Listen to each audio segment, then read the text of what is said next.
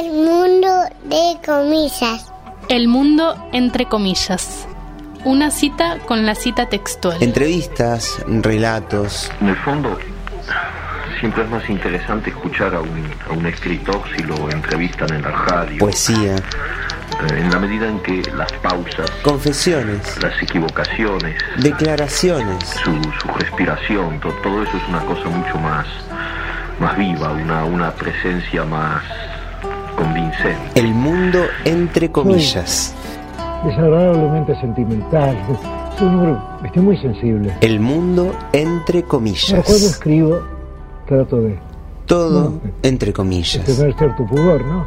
Como escribo por medio de símbolos, nunca me confieso directamente, la gente supone que esa álgebra corresponde a El mundo entre comillas. En el aire de la radio. El mundo entre comillas. Historias, entrevistas desde las palabras, literatura del siglo XX, Te voy a decir algo que se conoce muy poco. ¿no? documentales, textos, Creo que nadie conoce eso. ¿no? La CIA se presentó en mi casa. declaraciones, Eso estoy seguro. confesiones. Disfrazada de periodistas. Todo entre comillas. El mundo entre comillas. Sí, es una linda casa donde funciona la Federación Libertaria y Aquí comienza el mundo entre suponemos comillas. que es bastante hospitalaria porque nos gusta recibir gente. Abrimos comillas, Vamos, dos puntos. ardiente profeta de la aurora, por recónditos senderos inalámbricos, a liberar el verde caimán que tanto amo. Vámonos, derrotando afrentas con la frente, plena de marcianas estrellas insurrectas. El mar, la mar, el mar, solo la mar. Abrimos comillas, Abrimos comillas, muy buenas tardes. Eh, en este domingo tan especial, el- podríamos decir el retorno del mundo entre comillas luego de una pausa. Tenemos aquí la presencia inestimable de Gera. ¿Qué tal Gera? ¿Cómo va? Buenas tardes, buenas tardes. Gracias por esta oportunidad que tengo de estar entre las comillas. Bien, estamos aquí en este domingo caluroso. Se inaugura para el mundo, entre comillas, la temporada de pantalones cortos. Así que, bien, cambiamos el mate por otras bebidas un poco más frescas. Y vamos a dar inicio a la jornada de hoy. Pero antes de empezar, queríamos decir dos cosas. La primera es mandarle un saludo muy muy grande a la familia de Graciela y especialmente a Martu que siempre nos hace la segunda, cuando cae trae siempre una sonrisa y a veces in- incluso hasta algo rico. Así que bueno, nada, un abrazo muy muy grande para Martu. Y esperamos que estén lo más acompañados posibles en este momento. Totalmente.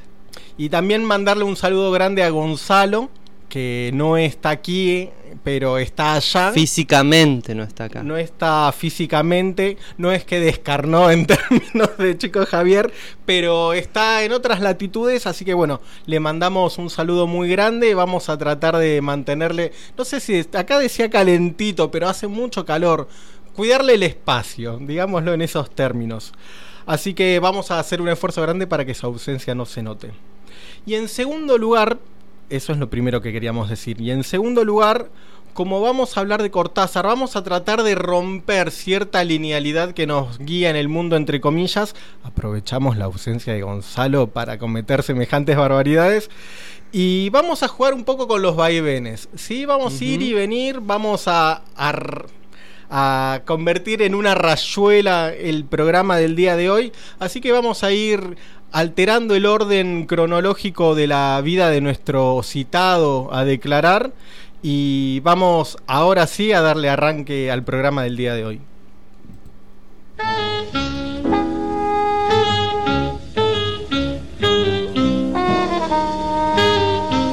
Hoy en el mundo entre comillas, citado a declarar Julio Cortázar. Julio Cortázar. Amistad, Pues entonces digamos que descubrí a mi prójimo.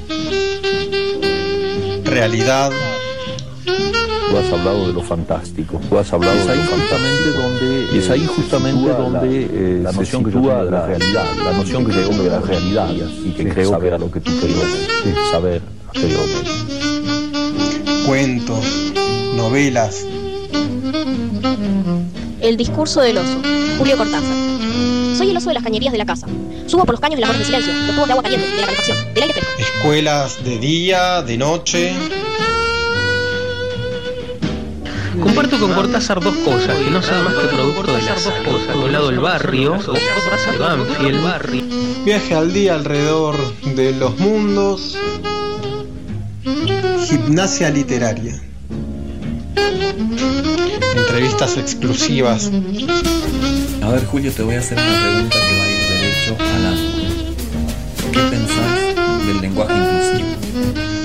Es más, hay quienes dicen que estás más cerca de la Sablo que de las pibas. Leo por ahí que me he quedado atrás en el habla porteña. Aparece otra vez Peggy Guggenheim.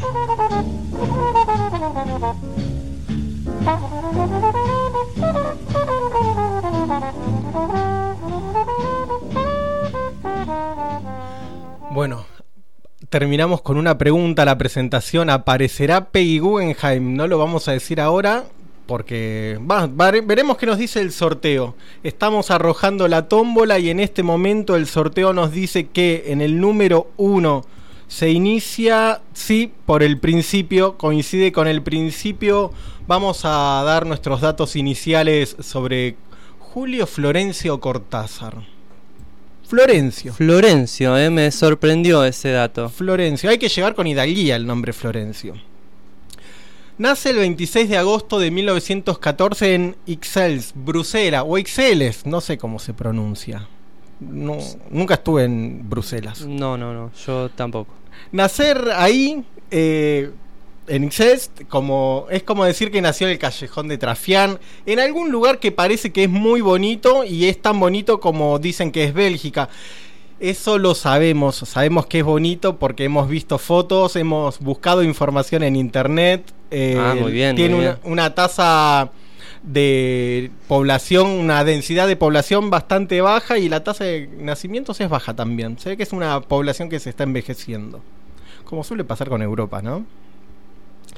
Eh, lo más cerca que estuve de Bélgica y de Excels fue, yo no sé usted, pero lo más cerca que estuve fue Entre Ríos. Cierta vez que un amigo me invitó, yo estaba llegando a mi casa y me dijo, ¿querés ir a Entre Ríos? Dale, ¿cuándo? En un rato. Fuimos y bueno, fue a buscar a una novia. Hoy están, creo que están casados. todavía. Eh, Qué dato ese. Datazo, así que en ese momento fue, yo sin saberlo, mi- una experiencia cortasariana, o al menos relativamente cercana. Decíamos que nace entonces en una fecha que es importante para quienes estamos aquí, que es 1914, año que corresponde entonces a este programa. Recordemos que el mundo, entre comillas, va recorriendo el siglo XX, año a año, Año a año, eh, figura a figura, sí, sí, sí. paso a paso, dijo alguna vez algún entrenador. Eh, vamos a tener en esta edición de hoy una responsabilidad grande por varios motivos. La primera se debe a, a que el gran capitán, y no es el tren que va a Misiones, está escuchando en otro lado y no está aquí. Pero además una gran responsabilidad porque nos vamos a meter con un tipo que era uno de los grandes. Decir que Cortázar es uno de los grandes. Como, eh, sí, sí, sí, ah, es De- una perro Pero grullada. pero grullada. sí, un- nunca la había usado esa. Este es un espacio en el que uno puede usar las palabras que quiera o que las tiene ahí como ¿cuándo voy a usar esta? En Pero un balde, está en un balde, es ahí. Ah, la me toca. Pero grullada, por ejemplo. Sí, en sí, cualquier momento sale entrecejo, ¿eh? Bien. Así que, bien.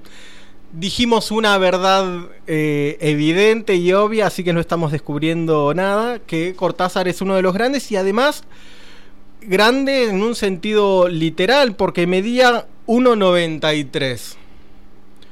Va, bueno. Bastante. Yo me tendría que inclinar bastante para mirarlo, eh, exagerando 1,78.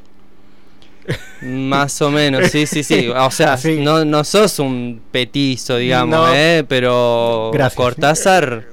eh, 1.93, mínimo un equipo de volei.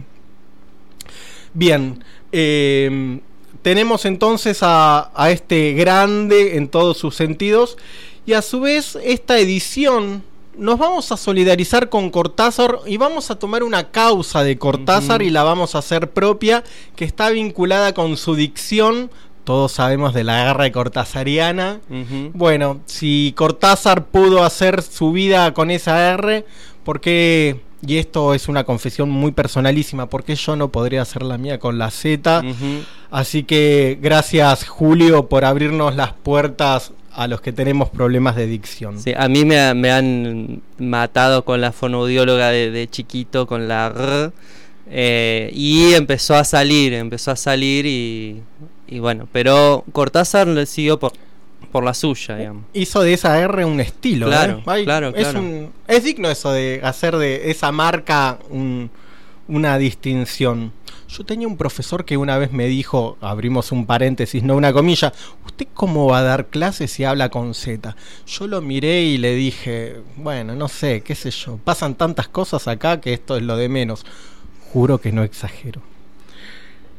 Bien, seguíamos con esta cuestión y saben quienes escuchan el mundo entre comillas y quienes no lo escuchan y accidentalmente están escuchándolo, ¿por dónde lo están escuchando? Y nos están escuchando por la 97.3 al- en el aire, en la radio eh, normal, podríamos decir, entre comillas, la radio que cada uno tiene en su casa o en su auto.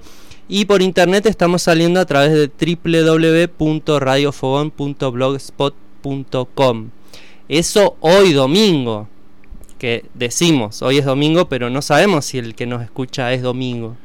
Esa es una verdad. Ese- y esto es re cortasariano, digamos, no, no, no, no sabemos qué es lo que está No pasando sabemos de- en, en Si- las otras personas. Si este es el mundo o si es otro el mundo, si esta es la actualidad o es el pasado.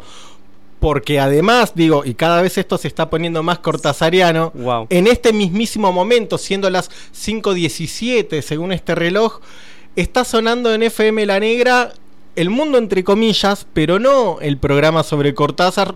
Vaya a saber cuál programa está sonando. Así que tenemos una multiplicidad de eh, dimensiones, dimensiones, espaciotemporales, ¿no? Y, y le sumamos porque también es- vamos a salir en, en FM Alas.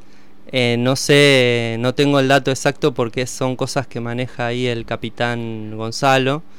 Eh, y este programa se va a repetir en esta misma radio, en este mismo espacio, el lunes a las 8, mañana. Bien, qué interesante será escuchar en ese momento cuando decimos hoy es domingo y son las 17.13 minutos. Ujú. Bien, ahí se rompen toda- todos los esquemas temporales y nos sumergimos en el mundo cortázariano. Para hacer nuestro retrato inicial de Cortázar, como venimos haciendo desde los últimos encuentros, tomamos al horóscopo chino como referencia y como sistema. Y Cortázar, como todos aquellos sujetos que han nacido el- en 1914, es tigre y su material, su material, digo bien, es la madera. Cortázar Wow. es un tigre de madera. No es esto una precisión sobre sus habilidades deportivas, sino sobre su nacimiento. El nombre en chino, yo sé que la gente se pregunta por la calle, ¿cómo es el nombre chino del tigre?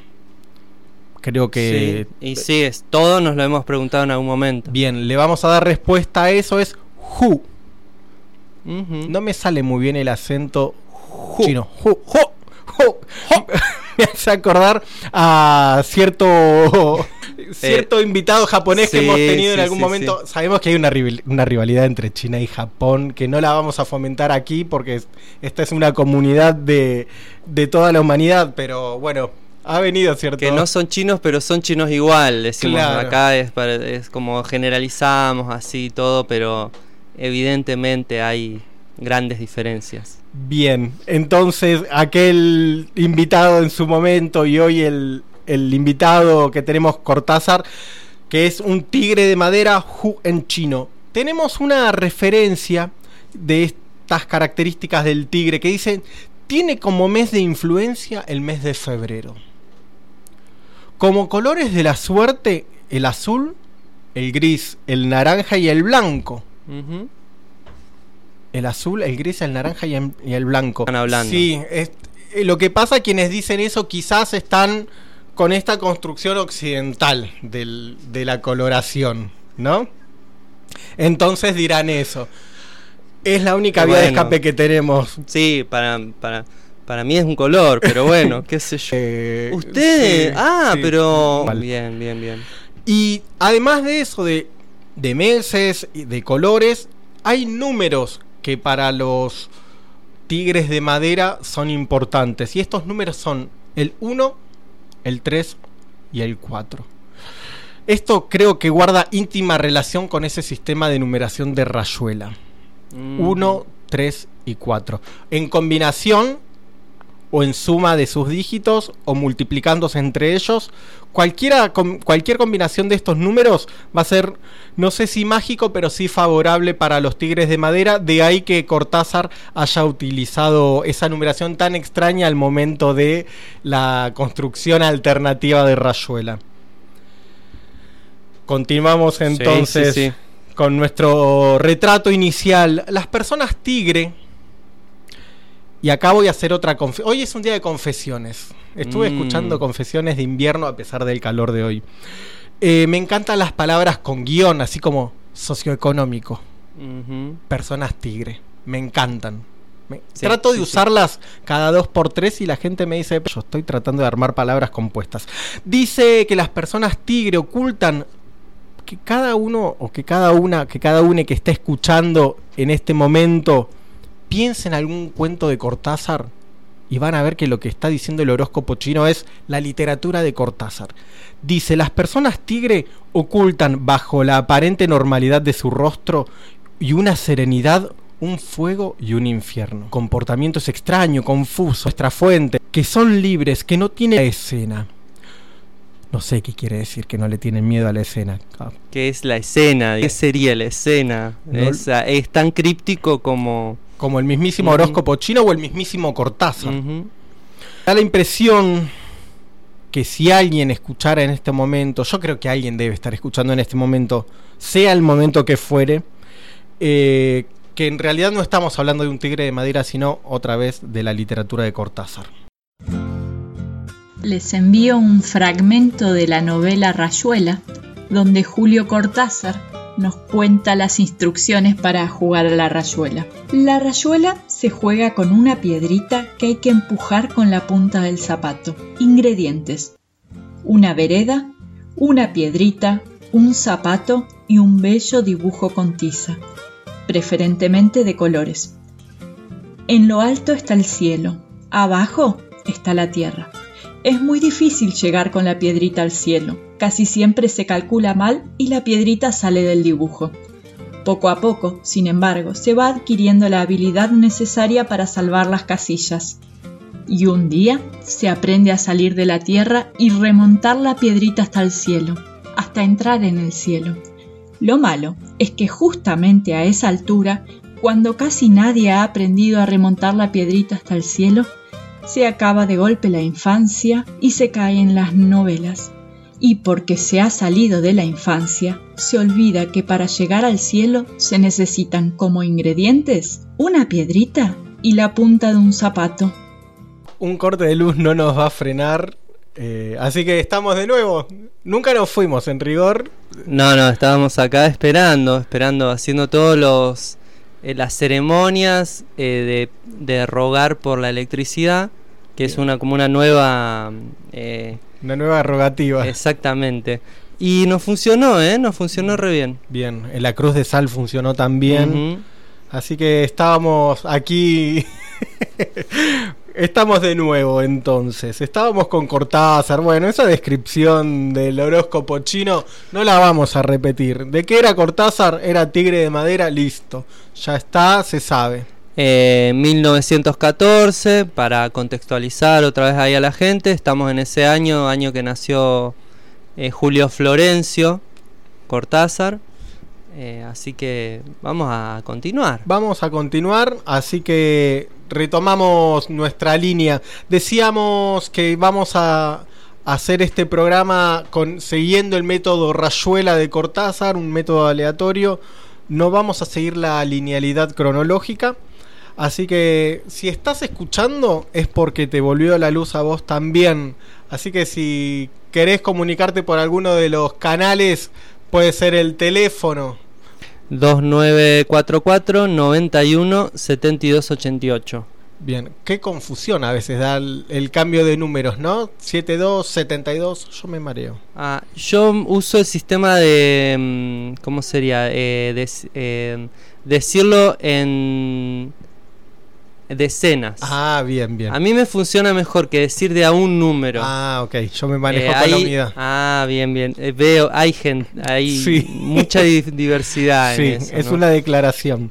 Eh, bien, también Facebook, Américo Fogón, eh, Instagram, eh, Radio Fogón, la comunitaria del hoyo, etcétera. Vamos con los primeros pasos de Cortázar, primeros pasos metafóricos, ¿eh? no vamos a, ver cuándo caminó. Decíamos que Cortázar nació en 1914, sus primeros años fueron en Bélgica, donde nació. Y esto se dio así porque el padre trabajaba como agregado comercial, ¿sí? era un puesto diplomático. El padre se llamaba Julio, Cortá- Julio Cortázar y la madre María de O de Scott, si De somos, Scott. si somos muy puristas. Estuvieron en Suiza y en Barcelona y anduvieron de aquí para allá porque, como se habrán dado cuenta, nació en 1914 año en el que se inicia la Primera Guerra Mundial. Me la imagino a la pobre María en pleno puerperio teniendo la Primera Guerra Mundial encima. Qué mal momento para el puerperio en ese momento tan delicado.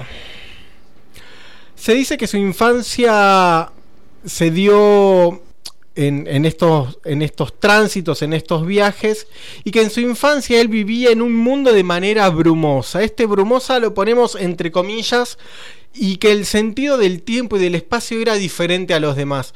Con seguridad esta frase la escribió alguien que leyó los cuentos y que trató de justificar su biografía. Y luego de eso, luego de eso, se mudan a la Argentina. Estuvieron vagabundeando por Europa, vagabundeando, sí, en un sentido metafórico, y se mudan a la Argentina y hacen, tienen una primera escala en Banfield, provincia de Buenos Aires. Luego estudia en el Mariano Acosta y ahí se recibe de profesor en letras. Estudié yo también en el Mariano Acosta. Ah, Sí. ah, ahí lo único- cruce importantísimo. El único cruce eh, que hay ahí con Cortázar. Y vamos a ver qué percepción tuvo Cortázar del Mariano Acosta y qué rastros dejó esta experiencia en sus cuentos.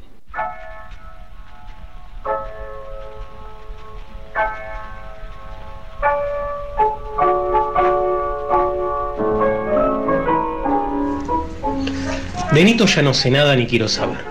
Han pasado tantos años y cosas, a lo mejor todavía está allá o se murió o anda afuera. Más vale no pensar en él. Solamente que a veces sueño con los años 30 en Buenos Aires, los tiempos de la escuela normal y claro, de golpe Nito y yo, la noche en que nos metimos en la escuela. Después no me acuerdo mucho de los sueños, pero algo queda siempre de Nito como flotando en el aire. Hago lo que puedo para olvidarme. Mejor que se vaya borrando de nuevo hasta otro sueño. Aunque no hay nada que hacerle. Cada tanto es así, cada tanto todo vuelve como ahora. La idea de meterse de noche en la escuela anormal, lo decíamos por jorobar y por otras razones más sólidas, la tuvo Nito y me acuerdo muy bien que fue en la perla del once y tomándonos un cinzano con bitter. Mi primer comentario consistió en decirle que estaba más loco que una gallina, pese a lo cual, desortografiando el idioma por algún deseo de venganza que también tendría que ver con la escuela. Nito siguió con su idea y dale con que la escuela de noche. Sería tan macanudo meternos a explorar, pero si la tenemos más que manchada, Nito. Y sin embargo, me gustaba la idea.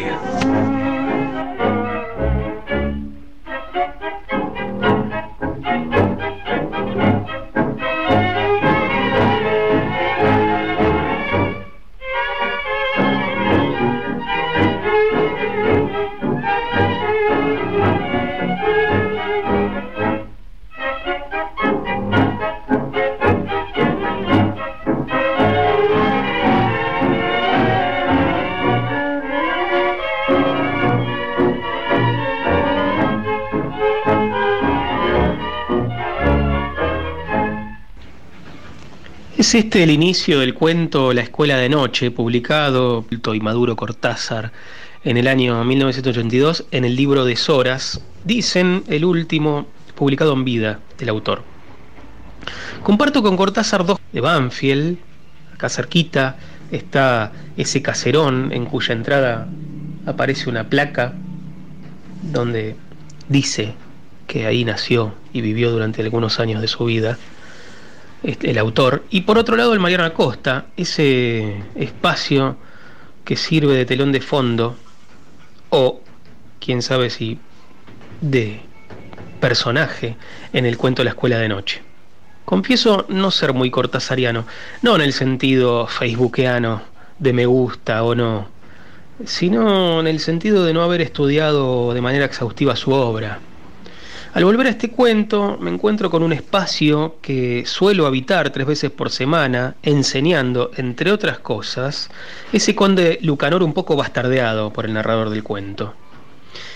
Y eh, de ese espacio que aparece en el relato, reconozco en algunas descripciones el espacio contemporáneo, especialmente la escalera de mármol, esa escalera que sirve para ingresar, pero también que sirve para huir.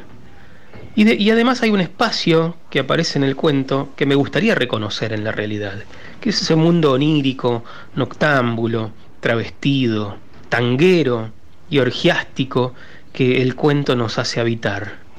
Prometo, entonces, que cuando todo retorne a la presencialidad, iniciaré una pesquisa para hallar las huellas de ese Mariano Acosta tan ficticio como real que aparece en la escuela de noche. Bien, Hernán nos mandaba su audio desde Buenos Aires.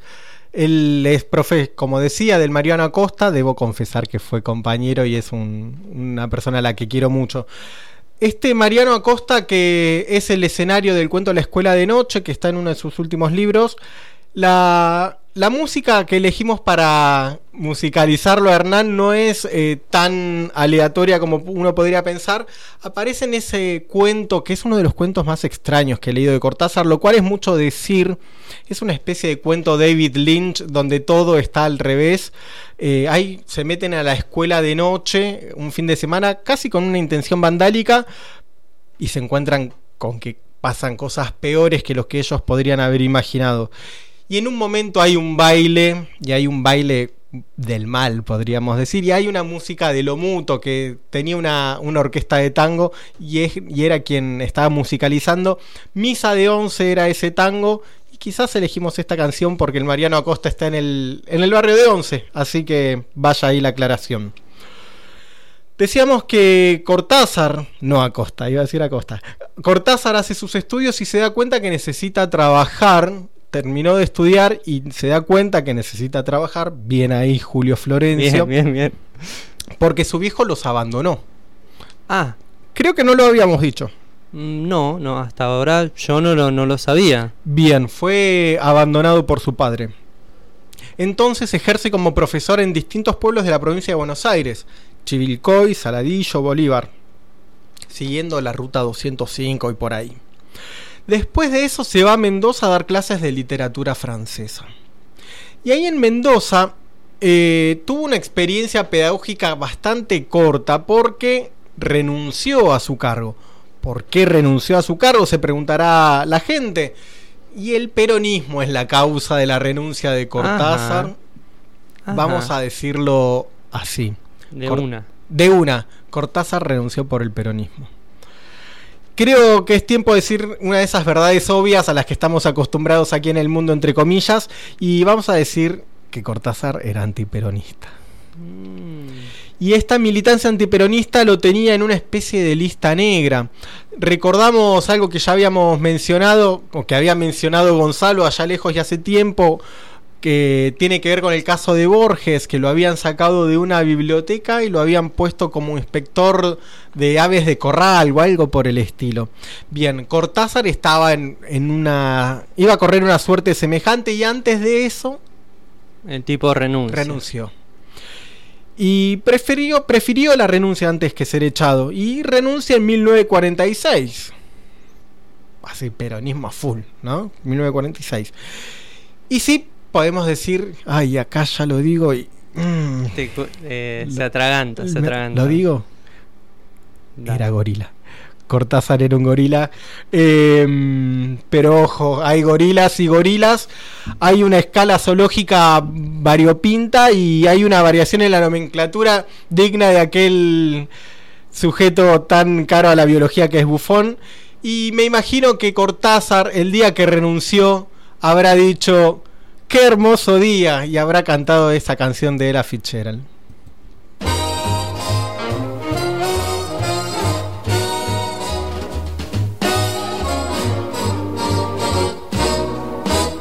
It's a lovely day today.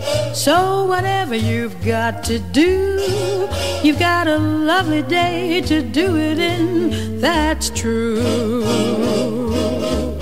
And I hope whatever you've got to do is something that can be done by two. For I'd really like to stay. It's a lovely day today, and whatever you've got to do, I'd be so happy to be doing it with you. But if you've got something that must be done, and it can only be done by one, there is nothing more to say. Except it's a lovely day for saying it's a lovely day.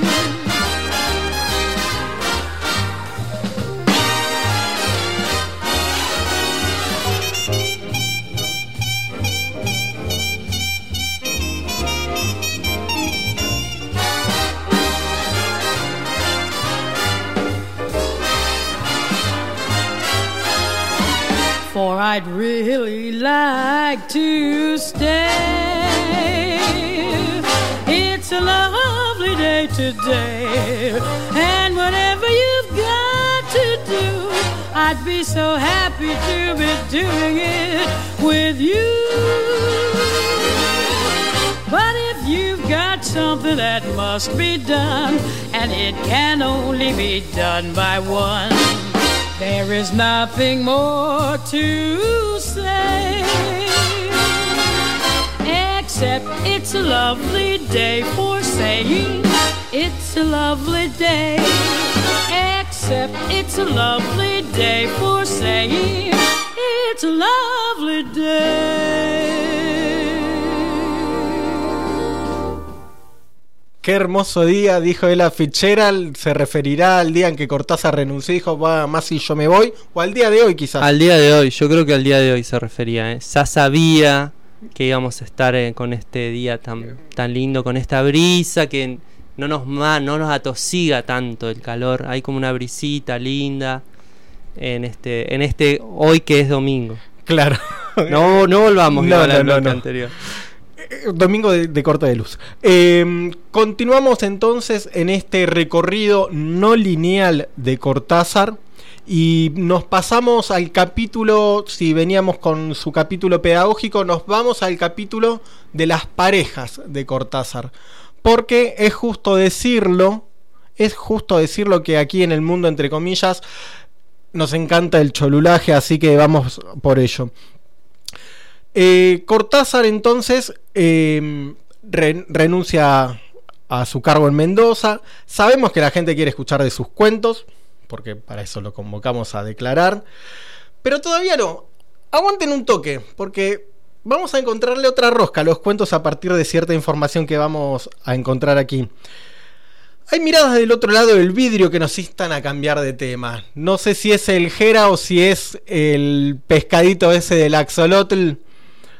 Y seguimos con la plena convicción de que lo que vamos a decir ahora es jugoso y me encanta ese adjetivo para lo que viene. Vamos a hablar de sus relaciones afectivas, ¿sí? Y vamos a dividirlas en dos clases a estas relaciones, amistades y parejas, y vamos a arrancar, obvio, por las parejas, porque nos encanta. Al grano, al grano. Nos encanta. 1953. Se casa con Aurora Bernardes, que es la hermana. Alguien dirá, esta mujer tenía autonomía propia, de hecho era una excelente traductora. pero su hermano era más famoso que ella, así que no vamos a, a renegar de ello. Era el poeta Francisco Luis Bernardes, que tiene unos poemas medios bodriazos. Pero bueno, era famoso. Pero era famoso. Sí. Eh, Eso, o sea, es inapelable. Inapelable. Es, es famoso, listo. Ella fue una gran traductora, ¿sí? De hecho, hace un trabajo. Bueno, ya vamos a comentar sus trabajos de traducción con- que hizo con Cortázar. Esta relación fue intensa, productiva y digna de mención, ¿sí? En este mismísimo programa. Se conocen en el año 1948 porque Inés Malinow les hizo gancho. Yo no sé si se sigue diciendo así. Che, te voy a hacer gancho. Me parece que es una Creo que justamente genera todo lo contrario. Si alguien te dice, te voy a hacer gancho, con es- te hunde. Te hunde, ¿no? mal. Es como- Sí, sí, sí. No, entonces, bueno, los presento, entonces, digamos así a secas. Eh, salen, se conocen y no aflojaron en este conocerse. Se rumorea, seguimos con esta forma impersonal del C. Se Mm. dice, se rumorea que fueron a tomar un café al Boston. Nunca fui al café Boston. Tiene nombre que es un café muy bonito, muy pituco. Y se dice que desde ese momento no dejaron de frecuentarse. Y qué palabra extraña frecuentarse para hablar de una relación amorosa. Che, me estoy frecuentando con tal. Qué Sí, sí, feo. sí, que aparte qué, vago, ¿no? Sí, Indefinido. no dice como- nada. Yo creo que habla de la falta de compromiso de quien dice eso. Claro. Estoy frecuente. Bueno, en fin. Se ven hasta que Julio tiene un primer viaje a París y a la vuelta se ve que la distancia generó más ganas de verse. ¿En qué habrá desencadenado todo eso? En 1951 viaja Cortázar otra vez a París. Pero ahora Cortázar se va con un buen laburo y Aurora también pega un trabajo de traducción. ¿Sí? Los dos van con trabajos de traductores. Sabemos que Cortázar fue contratado por la UNESCO. Ya vamos a volver a nombrar a la UNESCO. Y. Qué necesidad de ¿Qué nombrar nece- a la UNESCO. Sí. Está, no la vamos a negar, existe, y Existe, en la sí. vida de Cortázar. Apenas llega a Francia, le afanan una biblioteca. ¿Cómo le afanan? una- Es, esto es, para mí es como una novedad, ¿no? Que te afanen una biblioteca. Yo, para mí, la novedad es que viajen con toda la biblioteca. Claro, ya he- ahí ya hay como una locura que está predestinada a que le, le A- pase a- otra a cosa. ser- mínimo a ser robada. Sí, sí, mínimo sí, a ser robada.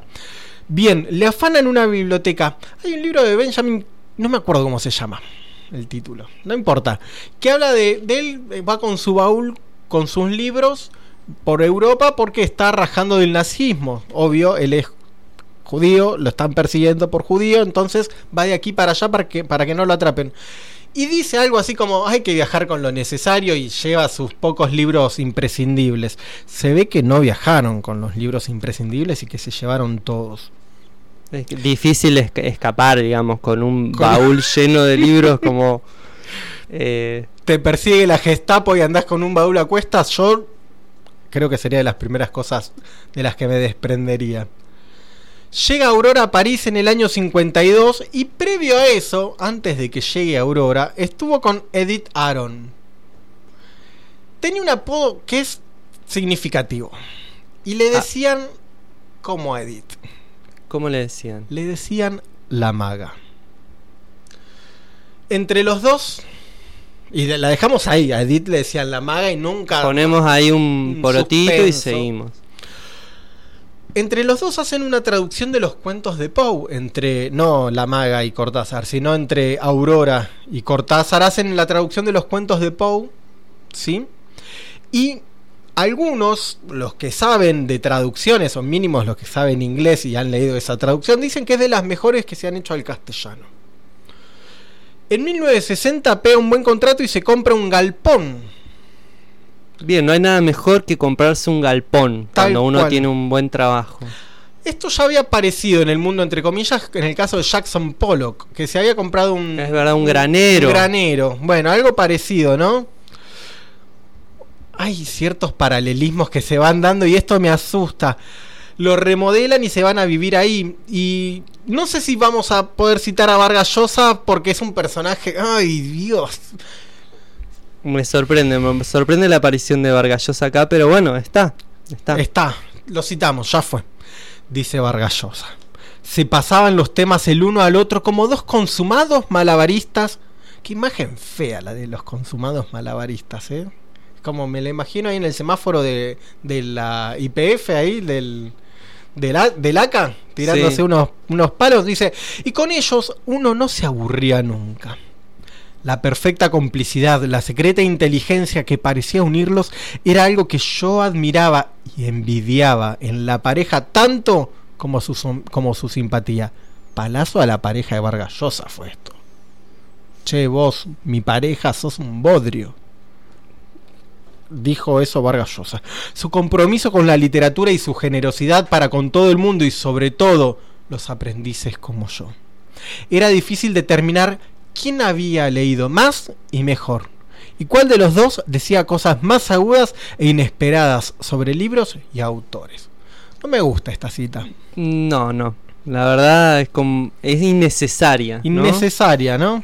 Perdón por, por la demora entonces. Y como un envidioso, y, y envidia algo feo además, que es como este fanfarroneo a ver quién leyó más. Como, Y mejor, no solo más, y mejor, Mejor. ¿no? Como es como Mm, ingrato. Fulero, fulero. ingrato. Viajan a Cuba, se desencanta ella, él no, se distancian y aparece Ugne Carvelis. Y esto yo me permito decir, qué hermoso nombre. Ugne Ugne Carvelis. Carvelis. Pasan los años, le pide el divorcio y se casa con Carol Du- ¿Con quién? Con Carol, Carol Dunlop.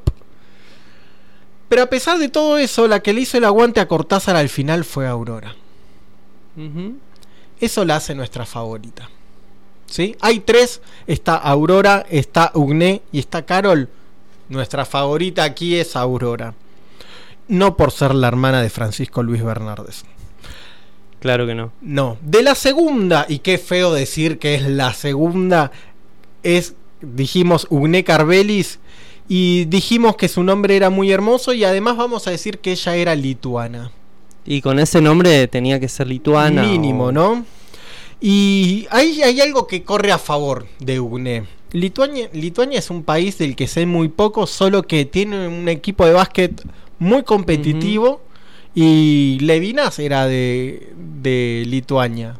A mí Levinas me, me gusta y, y el equipo de Lituania también.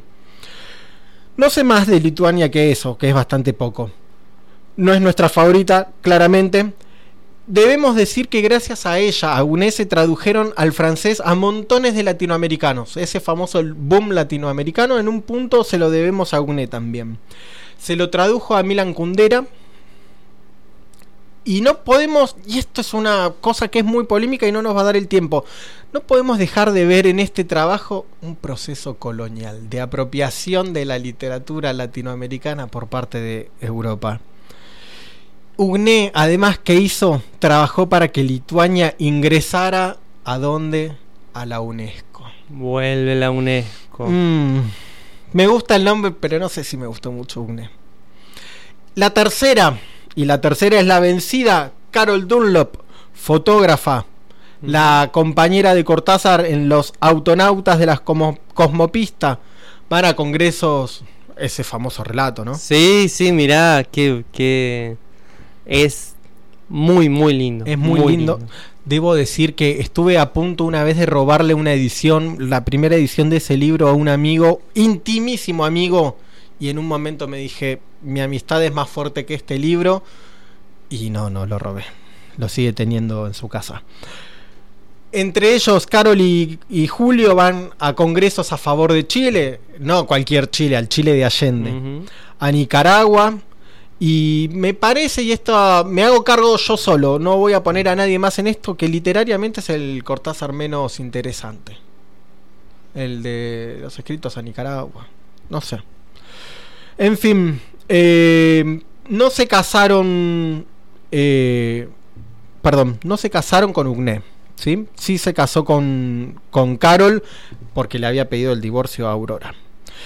Y tenemos ahora sí un testimonio, no en la voz misma de Cortázar, no sé quién lo lee, pero lo lee muy bonito. que es la dedicatoria o la despedida en realidad que le hace Julio a Carol y acompañada en el piano por Thelonious Monk.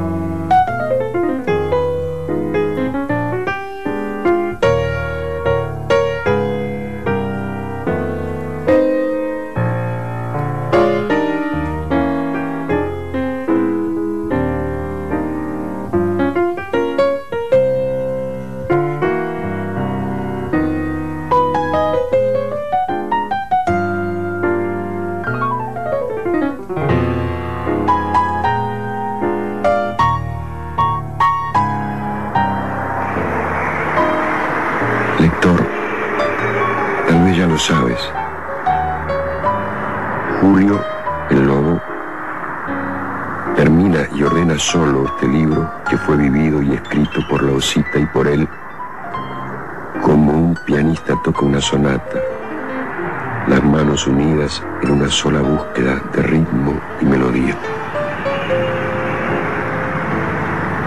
Apenas terminada la expedición, volvimos a nuestra vida militante y partimos una vez más a Nicaragua, donde había y hay tanto que hacer. También allí encontramos felicidad, ya no solo en los paraderos del París-Marsella, sino en el contacto cotidiano con mujeres, hombres y niños que miraban como nosotros hacia adelante.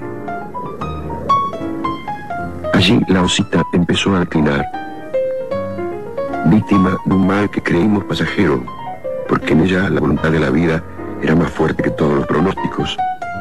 Y yo compartía su coraje como siempre compartí su luz, su sonrisa, su enamorada vivencia del sol, del mar y de la esperanza en un futuro más hermoso. A París llenos de planes. Termina juntos el libro, dar sus derechos de autor a pueblo nicaragüense, vivir, vivir todavía más intensamente. Siguieron dos meses que nuestros amigos llenaron de cariño. Dos meses en que rodeamos a la osita de ternura y que ella nos dio cada día ese valor que nos iba abandonando.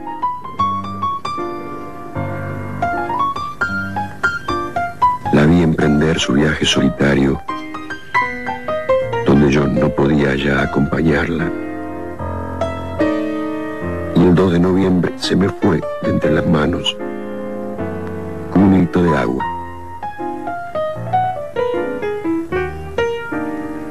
Sin aceptar que los demonios dijeran la última palabra.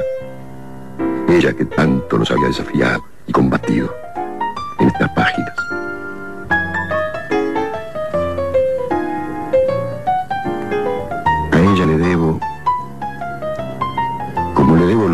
de mis últimos años, terminar solo este relato. Piense, osita, que habrías hecho lo mismo si me hubiera tocado precederte en la partida. Y que tu mano escribe, junto con la mía, estas últimas palabras en las que el dolor no es no será nunca más fuerte que la vida que me enseñaste a vivir. ¿Cómo acaso hemos llegado a mostrarlo en esta aventura que toca aquí a su término, pero que sigue, sigue en nuestro dragón, sigue para siempre en nuestra autopista?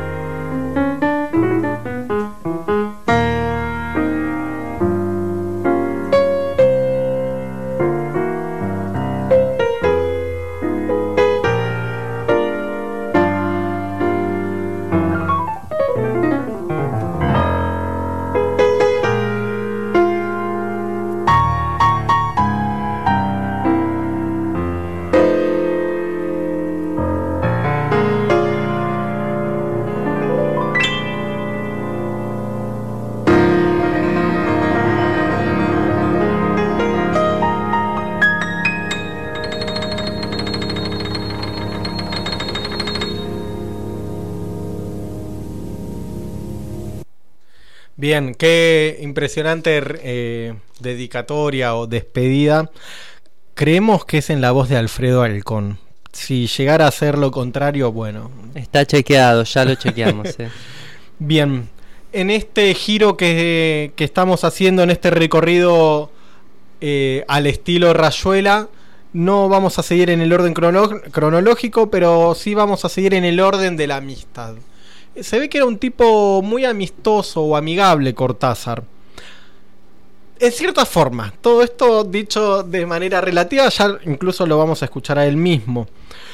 Tenemos el refrán dime con quién andas y te diré quién eres y a priori pensamos o que somos unos persecutas botones vigilantes del tipo mostrame tu libreta de contactos. Mm, eso es muy feo, muy de la dictadura. O puede ser un canto a la amistad. eh, vamos por lo segundo. Vamos a enumerar quiénes son o quiénes fueron amigos o conocidos, esta palabra tan fea que tanto le disgustaba a. Graciela Maturo, pintores de la talla de Sergio de Castro, Luis Seoane, Julio Silva, Luis Tomaselo. Eduardo John Kiers, uh, acá se puso difícil en, en la pronunciación. Chumi Chumes. Chumi Chumes. Es muy bueno. Me encanta, me encanta. Chumi Chumes es como Pedro Pérez, eh, Fernando Fernández. Qué ¿no? bueno, sí. Qui- quisiera ser amigo de Chumi Chumes. Em, dentro de sus grandes amigos literarios se encuentran, además de muchos otros, Lesama Lima, Octavio Paz, Pablo Neruda y Carlos Fuentes. También Cortázar cultivó junto a su esposa Aurora Bernardes, la primera, una estrecha relación con Alejandra Pizarnik. Eh, dice nuestro informante, adoptando hacia ella una actitud de hermanos mayores. Yo no sé en qué tipos de hermanos mayores estará pensando. Sí, yo soy hermano mayor, así que eh, digo, uh, buenísimo, pero no sé. Mire, yo Ah, soy ah. hermano menor y estaba pensando Todo lo exactamente lo contrario. Sí, a mí me hace ruido esto de cultivó, ¿no? Como que suena como que hay un interés. No cultivar, cultivo una, la mante, la riego. Riego esta amistad, la mantengo ahí, la Sí. dejo crecer, la, la podo. Que por me dé frutos todo este trabajo, ¿no? Tal cual, Mm. tal cual. Me, me hace ruidito ahí. Sí. Bueno, habrá que ver si el tenor de esta amistad fue por un lado de, de un agricultor o de un hermano mayor. no sabemos bien qué es lo que tenemos, pero bueno. Decíamos esto. Fue además amigo de Paco Porrúa. Las ediciones de Porrúa son raras también. El papel es tan finito como las hojas de una Biblia. Las por lo menos las que tengo yo de la editorial Porrúa, em, lo que hace muy difícil su lectura y muy fácil que se rompan los libros. Pero bueno, le debemos a Paco Porrúa montones de, de autores editados. Amigo de quién era, lo digo, no lo digo, lo digo. Vargas Llosa, Simón de Beauvoir y Sartre. Ahí, para equilibrar, ¿no? Sí. ¿Qué Era un malabarista posta Sí, Cortázar, ¿eh? sí, ¿Qué sí. lo tiró? Eh, ¿Habrán estado juntos Vargas, Vargas Llosa y Simón de Beauvoir eh, ahí? En una misma, ¿En una misma tertulia? juntada, digamos, una previa, ponerle de los tipos ahí. Eh, me imagino tenso el ambiente, ¿no? En- Difícil, ¿no? Sí, sí, sí. Sartre estaba ahí fumando su pipa, no le importaba. No importaba nada. Pero Simón sí, yo creo que se le paraba de guantes y le decía, ¿qué estás diciendo? En fin, qué, qué reuniones extrañas. También eh, tenemos noticias de que la pasó bomba con García Márquez, otra vez con Vargas Llosa. Bueno, ya fue, era re amigo Vargas Llosa. Con Carlos Fuentes y José Donoso. Dice Carlos Fuentes. Llegaron rendidos a Praga. Rendidos, cansados, ¿no? No derrotados de ninguna batalla. En la estación helada nos esperaba Milan Kundera, quien sugirió que nos fuéramos a un sauna. Yo cuando estaba leyendo esto, digo, caramba, ¿cómo sigue? Según Milan, todas las paredes en Praga tenían orejas y solo el sauna estaba libre de las escuchas oficiales del gobierno comunista. Ese día, luego del baño del calor, el autor checo, Milan Kundera, ¿no? Empujó a García Márquez y a Fuentes al heladísimo río Ultava. En un gesto de simpática broma. ¡Qué simpático Qué que sos, Milan Kundera! Al respecto, el escritor colombiano rememora que ni Carlos Fuentes ni yo olvidaríamos jamás el asombro de aquella noche irresistible. Y claro, si se cagaron de frío. Es un bromista. Ah. eh, Milan, eh, aparte escribió un libro, eh, como que la tenía ahí con las, las bromas pesadas, ¿no? Claro. Eh, sí. Ahí con... Jodido, jodido. Sí, ahí. sí. Ese jodón feo, ¿no? Un Jodón insoportable que él se ríe sí, sí. solo en realidad. De la desgracia. De la, se ríe solo de la desgracia ajena. Volvieron a las jornadas inolvidables para la literatura lati- Me trabé. Bueno, no importa. Hay que recordar aquella que tuvo lugar en Aviñón, una reunión que tuvo lugar en Aviñón. El 15 de agosto de 1970, tras el estreno de la obra de teatro de Carlos Fuentes, El tuerto es rey. No la leí, ni la vi. El mexicano decidió invitar a varios escritores para encontrarse allí. La expedición se organizó desde Barcelona. Mario, Mario Vargas Llosa y Patricia, que acababan de mudarse a la capital catalana, José Donoso y Pilar, y Gabo y Mercedes con sus dos hijos, tomaron el tren desde Barcelona hasta Aviñón para la premier. Cortázar recapitulará aquella pachanga espasmódica, jarana, eh, ¿qué otro, qué otro Partusa. Partusa, etcétera. Eh, bien, lo resume del siguiente modo. Tuve a Carlos Fuentes, ¿no? Obviamente no, no lo llamaba Carlos Fuentes. A Mario, a Gabriel, a Pepe Donoso, a Goitisolo, todos rodeados de amiguitas, admiradoras y admiradores. Lo que elevaba su número a casi 40. Ya te imaginas el clima, las botellas de pastis. Esto es una fiesta tremenda. Las charlas, las músicas, la estupefacción de los aldeanos de Sañón ante la llegada de un ómnibus especialmente alquilado por los monstruos para descolgarse en mi casa. Fue muy agradable y muy extraño a la vez, algo fuera del tiempo, irrepetible por supuesto y con un sentido profundo que se me escapa pero al que soy sin embargo sensible.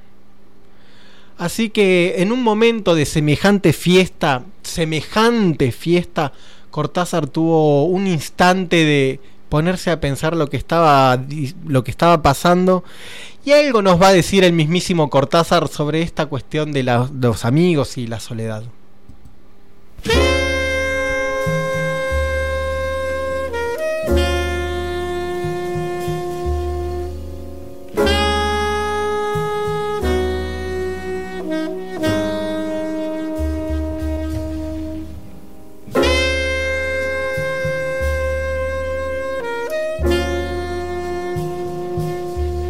Eras ya un solitario en los primeros años, has tenido fama de tener una juventud muy solitaria y de haber seguido siempre, en cierto modo, haber seguido siendo siempre un solitario.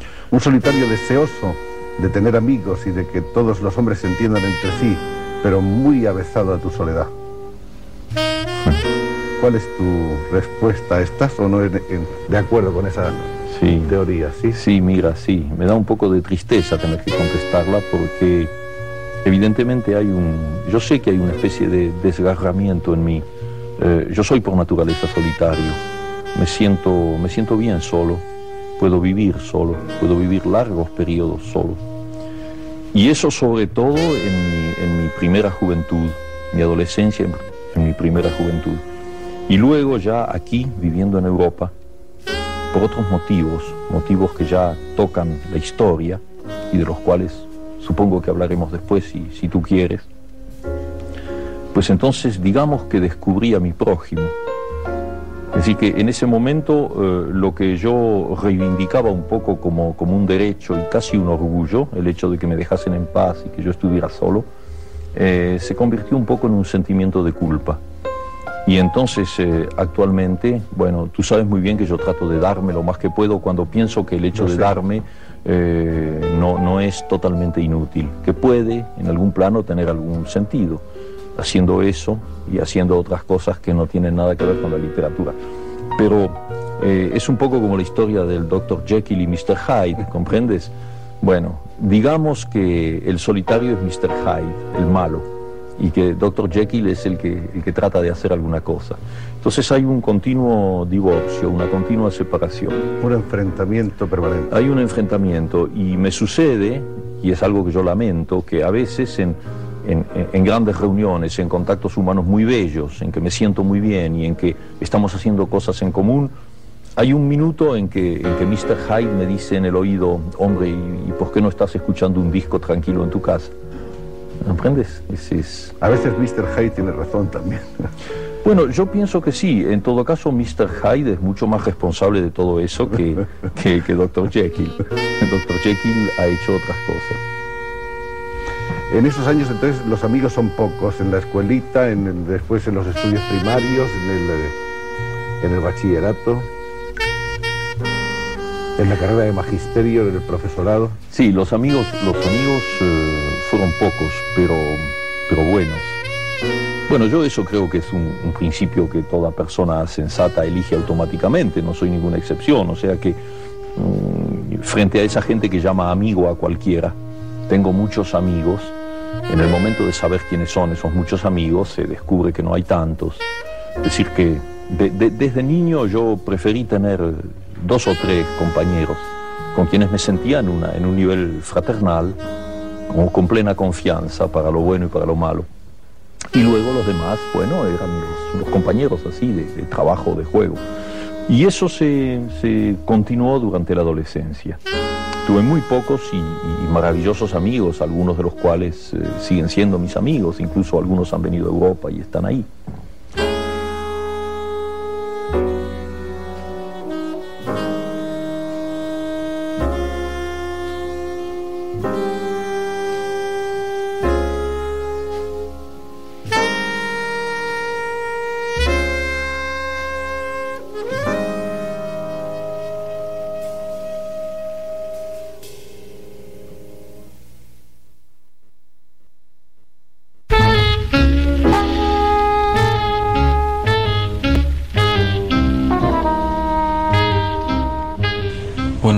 Gracias Julio por aceptar nuestra invitación. La idea original había sido grabar un disco de vinilo que se está usando de nuevo para disfrutar de, ese sonido y de la fritura que tiene el vinilo y de la calidad también. Y bueno, con algunos cuentos que sí es verdad que ya se hizo, pero hacerlo de nuevo tiene su onda también podemos hacer otra selección, pero bueno, me dijeron los cumpas que no, que no le gustaba mucho la idea. Eh, no, no, terminé de entender qué pasaba. Mientras le echaba un vistazo para calcular la duración, pensé en eso de los cambios en el habla popular, porque... Uy, pero mejor dejemos lo de los cambios en, en la lengua para otra para otro momento, Julio, porque lo tengo preparado para otra pregunta más adelante, por favor. Pero ya estaba hecha la selección. ¿Qué pasó? ¿Por qué se arrepintió? ¿O por qué te arrepentiste, Julio? Leyendo un texto tras otro, con esa sensación de cosa muerta que, que dan los discos de escritores, no, no me gusta demasiado. Bueno, de cosa muerta. Tampoco está en muchas condiciones de hacerse el vivo, Julio.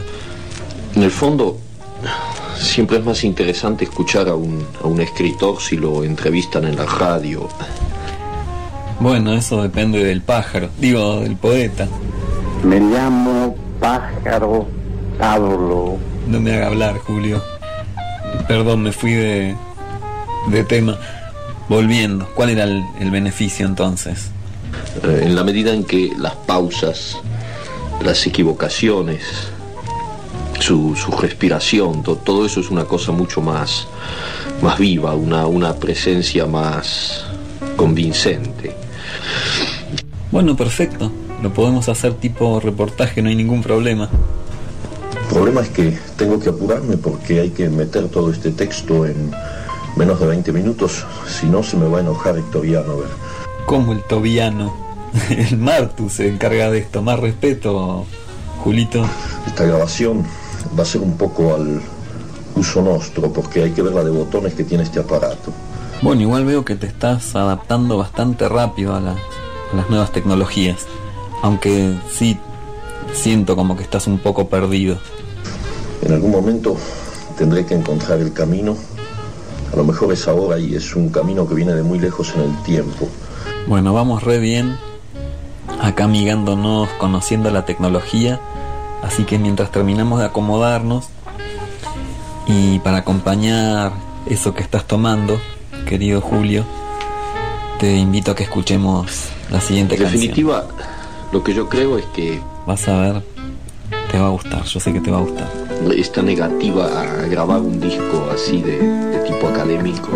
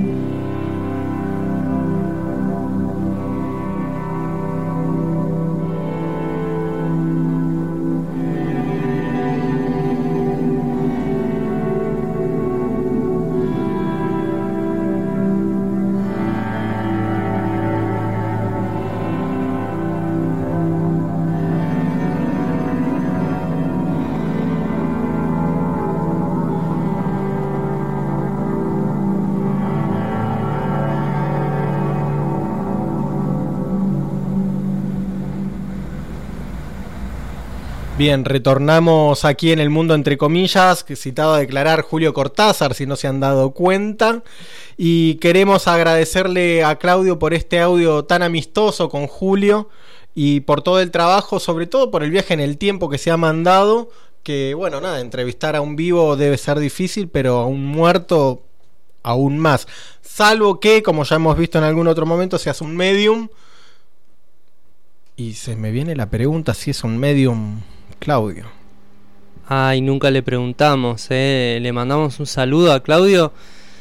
eh, y capaz que es, pero no quiere, No quiere medio- decirlo. Claro. Bueno, Sí, sí. la- Acá nos mandan saludos Nacho, eh, vecino acá del Curru, y el Gonza. Bien. Desde, no, desde algún lugar de la estratosfera, no sé. se elevó en el cohete ese de Menem. Exactamente. Y está ahí flotando en la Está en estratosfera. Japón. Está en Japón, llegó en dos horas. Bien, eh, los saludamos entonces. Son muy famosos los asados en el horno de barro de Nacho, debo decirlo. Y más que famosos son tan buenísimos. Bien, léase esto, Nacho, como usted quiera. Eh, en esta parte, entonces, en este recorrido, salteamos de un mundo a otro y nos vamos a la música en Cortázar. Cortázar y la música se podría llamar este segmento. Eh, vamos a mover un poco el esqueleto. Si hay algo que nos caracteriza es el ritmo y, y esa habilidad en el baile. Decía Nietzsche que el mundo sin música sería un error. Vamos a tratar de que sea el mundo menos horroroso en, este, en estos momentos. Tarea difícil. Me pregunto y les pregunto a, a quienes estén escuchando, ¿en cuántos cuentos o novelas aparece la música? O en textos de Cortázar. No sé. Cantidad. Bocha de textos. Cantidad industrial. Vamos a ver algunos de ellos. Eh, podríamos armar una especie de especial, ¿no? De Cortázar y la música. Que podría durar incluso varias horas o, ser un especial de varias emisiones. Bueno, no sé. Después del aquel programa que habíamos dicho sobre los hermanos o los segundos, ¿sí? No me acuerdo a, a cuento de qué venía eso, pero podría ser interesante. Hablábamos de Lalo Maradona. Se cuenta que en una noche de jarana, otro Oh. término que había aparecido, eh, antes de irse a dormir, Carlos Fuentes le preguntó a Julio dónde y en qué fecha el piano fue introducido en la orquesta de jazz. Qué pregunta, ¿no? Cuando ya está terminando la fiesta, preguntar eso es como... Tal cual. Eh, es, creo que es en el momento justo en el que decía Cortázar, cuando veo, che, me quiero ir. Viene Carlos Fuentes y le dice, che, Julio, ¿cuándo se incorporó el piano a la orquesta de jazz? Y como lo recuerda Gabo, no el muñeco de los Simpsons, sino aquel escritor, la pregunta fue casual, pero la respuesta fue una cátedra deslumbrante que se prolongó hasta altas horas del amanecer entre enormes vasos de cerveza y salchichas de perro con papas heladas. No conozco esa receta, sí la de los vasos. Su elocuencia los maravilló. Claro, es una respuesta bastante básica. ¿En qué año se incorporó? En 1932 con la orquesta de tal, Pumba. Si querés puedes decir el nombre del pianista como un gran dato. El lugar. El lugar. Pero una charla de noches es evidente que esos vasos de cerveza no eran pocos. Tenemos un dato biográfico y nos dice que de pibe a Cortázar lo obligaron o forzaron o instaron bajo pena de cintazo a estudiar el piano. También estudió trompeta, algo de esto también se ve en su literatura. Y se ve que eras medio queso con la trompeta, que eran pobres vecinos, les ha- Es difícil, debe ser difícil la trompeta. Sí, ¿eh? debe ser difícil ser el vecino de aquel que toca mal la trompeta. Eh, tenía una, una tengo un acordeón y soy como Cortázar tocando la trompeta. Y una vez estaba practicando una canción que nunca me salió, que es la del vals de Amélie. La primera parte me salió.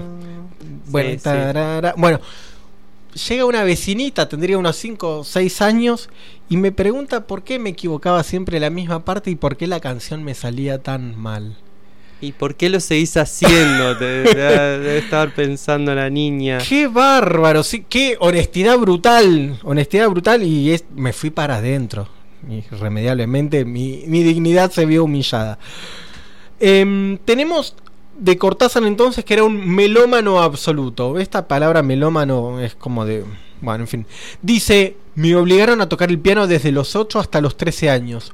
una tía mía fanática de Bach y de Chopin fue la que hizo de mí un melómano. Podría haber hecho otra cosa. Cortázar era poseedor de una vasta colección de discos. Era coleccionista de discos.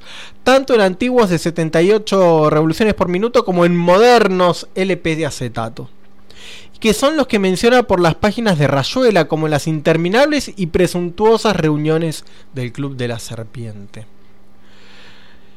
Ahí están Parker, Davis, Armstrong, Bessie Smith, Hawkins, Gillespie, no el nuestro Gillespie, el otro. John, Wilson, Roll Morton, la Holiday, la Fitzgerald, Powell, Hampton y sobre todo, pero sobre todo el primer Ellington, Bix Beiderbecke, jazzista de culto, por si alguno no lo fuera, muerto a los 28 años. Busqué en esa fuente inagotable que es YouTube, Bix Beiderbecke, Beiderbecke, confieso que no lo conozco, no encontré nada. Ajá. Tenía otras cosas que hacer, así que mi búsqueda no fue tan Claro, profunda. no, no- no pasaste horas No, buscando. no, no. Pero bueno, habría que ver. Y eh, fan número uno de Thelonious Monk, de quien ya escucháramos algo. Curiosamente, dice esta reseña, no sé por qué curiosamente. Los favoritos de Cortázar eran los iniciadores del jazz. Cuando escribía Rayuela, obra perdón, cuando escribía Rayuela, Cortázar, ¿no? No nosotros, claramente. Estaba en pleno apogeo del revolucionario free jazz. Pero Cortázar crea un himno literario a los orígenes del género, sin ocultar su admiración por los más cercanos. Peterson, Mulligan, Ornette Coleman. Mulligan creo que tocaba con Piazzolla, llegó a tocar. Ornette Coleman, iniciador del jazz libre. Lo borré a esto que voy a decir ahora. Decía, más que libre, libertino. Mm. Bueno, es como ese jazz que te hace doler un poco la cabeza. Igual no conozco mucho de jazz. No, yo por mi parte no, no soy muy, muy cultor del jazz. No, Di- no- dije que no conozco mucho para decir, no decir en realidad mi supina ignorancia. Pero hay más a quien le gustaba Cortázar. Ship, Getz, que grabó con Joao Gilberto, eso sí lo sé. Y Kate Jarrett.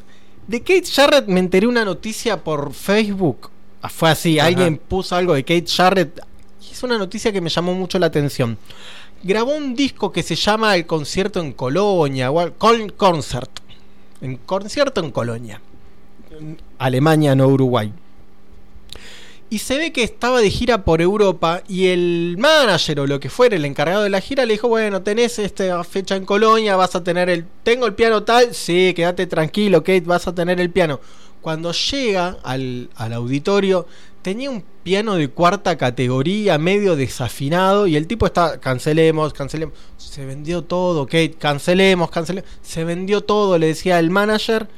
Y Kate se sentó al piano y dijo, bueno, estamos aquí, vamos a tocar el piano, vamos a hacer una improvisación. Es una cosa impresionante. Es un disco impresionante. Después me puse a buscar en YouTube. Aparece, pero no la interpretación de Kate eh, Jarrett, sino de otro tipo. Me gustó eso, del chabón que se sentó al piano desafinado y dijo, bueno, esta es la que nos toca, vamos a bailar igual. Y tenemos por último, en este... Fue cortita esta. Dijimos que teníamos para un par de especiales, fue la Eh. más corta hasta ahora. Los mejores especiales, ¿no? Eh, decíamos que no le gustaba mucho el rock a Cortázar. Salvo los Beatles y los Rolling Stones. Le gustaban más los Beatles. A mí también me gustan más los Beatles. Y debo confesar, y me hago cargo, que a mi Beatle favorito es Paul McCartney. Y sé que esto es muy polémico. Así que nada, tenemos a un Cortázar lleno de jazz en su, en su obra. ¿sí? También aparece mucho de música clásica. Pienso en el cuento Las Ménades, ¿no? En aquel cuento que hay un concierto de piano, que está el gran maestro y que se desbanda todo, que eran como fanáticas de Luis Miguel. Digo lo de fanáticas de Luis Miguel porque mi hermana ha vivido una experiencia semejante y casi, ma- casi matan literalmente a piedrazos a un vendedor de Pepsi. Estamos hablando del año 98. Bien, esto me interesa, ¿eh? Esto es mucho más que, que eh. Exactamente. Eh, año 98, año del Mundial de Francia. Mm. Eh, Ricky Martin era la cara visible del Mundial de Francia, una de las tantas, al menos. Entonces, Pepsi convoca a Ricky Martin como figura emblemática, ¿sí? Y propaganda de Pepsi con Ricky Martin. Bien, Luis Miguel, estadio de Vélez Sarfield, al costado están las vías del ferrocarril y están esas piedras que están en la- al costado de las vías. Calor, Luis Miguel solía tocar a fin de año, noviembre, diciembre. Un calor infernal. El vendedor dijo, recital de Luis Miguel, con esta hago una diferencia y puedo garparle a mi pibe algo que necesite. Bien, Pepsi, Pepsi. Salta Hasta una ahí chica, bien. hasta ahí bien. Te cobraba cara la Pepsi, me imagino. Una pide una Pepsi y hasta que una dice, Pepsi. La marca de Ricky Martin. Sabemos la rivalidad que había entre Luis Miguel no, y Ricky no. Martin. Terrible. Lo empezaron a moler a piedrazos al tipo. Se tuvo que ir. Yo no sé si se cayó. Si se cayó, lo deben haber matado a patadas. Así que va aquí nuestro sentido homenaje a aquel vendedor fallido de Pepsi Cola. Y para ilustrar este momento jazzístico y de tanto dolor, vamos con Charlie Parker.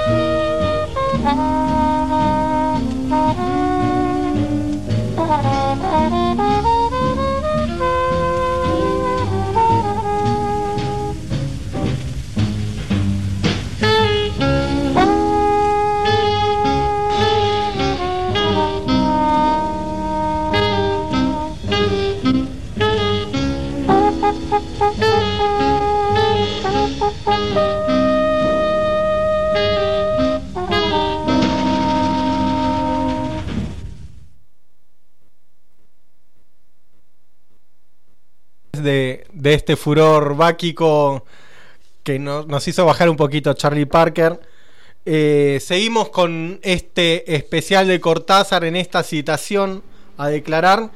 Y otro de los grandes saltos que vamos a hacer en este recorrido no lineal es el de los animales. Podríamos llamar Cortázar y los animales a esta sección. Que a Cortázar le gustaban los animales, no lo sé si le gustaban los animales. Hay una foto muy linda de Cortázar con un gato. que es muy Mm, famosa, ¿no? sí, sí, está sí. el tipo ahí sentado en, en una ventana o algo así y está con un gatito, una foto hermosa. Eh, sí podemos decir que aparecen muchos animales en sus cuentos. Eh, qué sé yo, Axolotl, el, el que vomita a los conejitos, ¿cómo se llamaba? Carta a una señorita en París, eh, Circe, la de los bichos en los bombones, eh, etcétera. Ese etcétera fue, no me acuerdo más. Bien. Bien. Eh, decíamos entonces que esta parte está dedicada a los amantes de los animales, a los amantes de Cortázar y de todas aquellas personas que de un modo u otro estuvieron bajo la influencia de un animal, al menos en el horóscopo chino, así que Sí, no, no nos podemos escapar. no de nos eso. podemos escapar del mundo animal. Que a nosotros nos gustan los animales es una verdad evidente, ya que adoptamos al horóscopo chino como única razón está la prueba de los animales y la presencia de los animales. Decíamos también que, y con, con esto acabamos de hacer una revelación muy grande, y quizás estemos en un buen momento para hacer un, un horóscopo de la zona. Si hay un horóscopo chino, eso, un ¿eh? horóscopo comarcal. ¿Qué sé yo? El tero, ya que estamos en época de teros.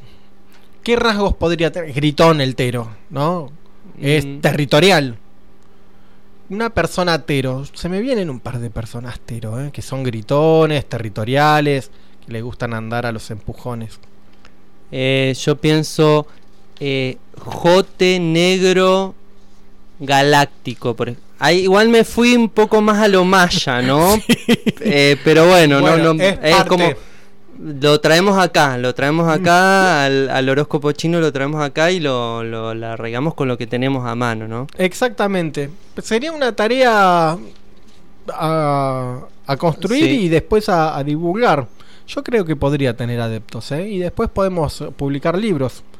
En fin, tenemos entonces a estos animales eh, en Cortázar. Aparecen hormigas también en ese cuento que se llama Los Venenos.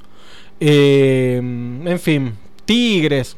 En fin, muchos animales en Cortázar.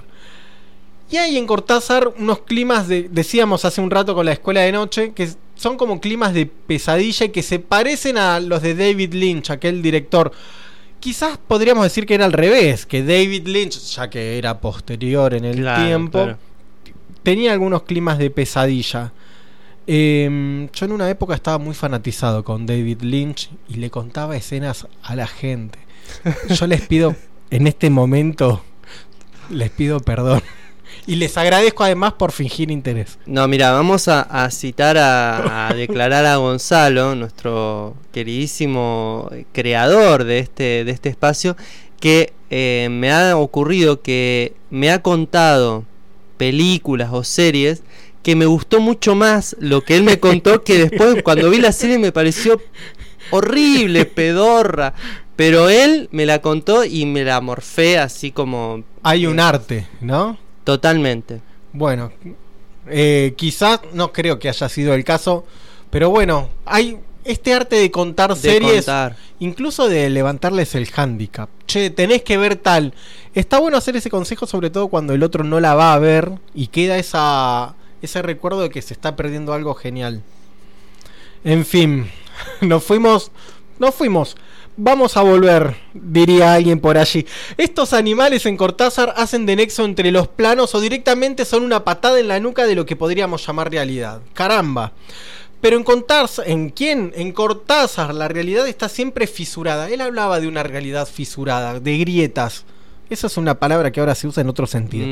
Mm, Em, decíamos también que esta realidad fisurada le vamos a dar el sentido de ruptura, no de fisura nocturna de aquel que se fue de jarana, tal como hacía el mismo Cortázar y que después reflexionaba sobre ello. Los animales en los cuentos, en los que, por lo menos en los que leí yo, aparecen como pesadillas diurnas, pesadillas de ojos abiertos. Y están simplemente ahí, como esos conejitos que aparecen, el muchacho que vomita conejos y de repente tiene una enorme cantidad de conejos y sentía que venían y eran unos animales hermosísimos, pero lo estaban atosigando. Em, decimos también que quizás esos animales sean una forma de conectarnos con nuestro lado más irracional. O si queremos, nuestro lado más fantástico. Y vamos a escuchar finalmente a Cortázar a ver qué tiene que decirnos sobre los fantásticos. Y ahora sí, acompañado por Kate Jarrett, no con el piano desafinado, sino con el bueno.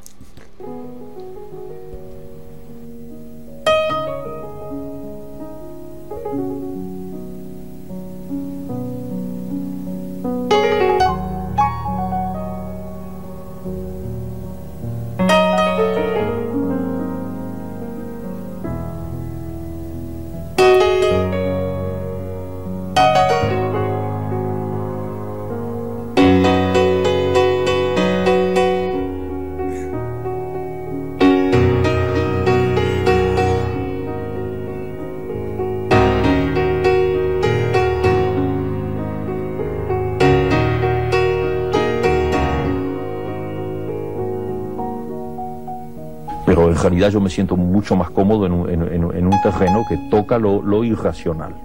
Ese es mi verdadero campo. Después de, de Los Reyes aparece el primer libro donde ya quizá está presente la manera de hacer de Cortázar, esa manera de hacer con la que nos acabaríamos identificando, que es Bestiario, donde se recopilan seis cuentos. Ahí abandona ya la preocupación, digamos, formalista de las obras anteriores, aparece su lenguaje coloquial y más directo, y surgen ahí los elementos fantásticos del absurdo, del humor, todos ellos muy, muy entrelazados. Tú has hablado de lo fantástico.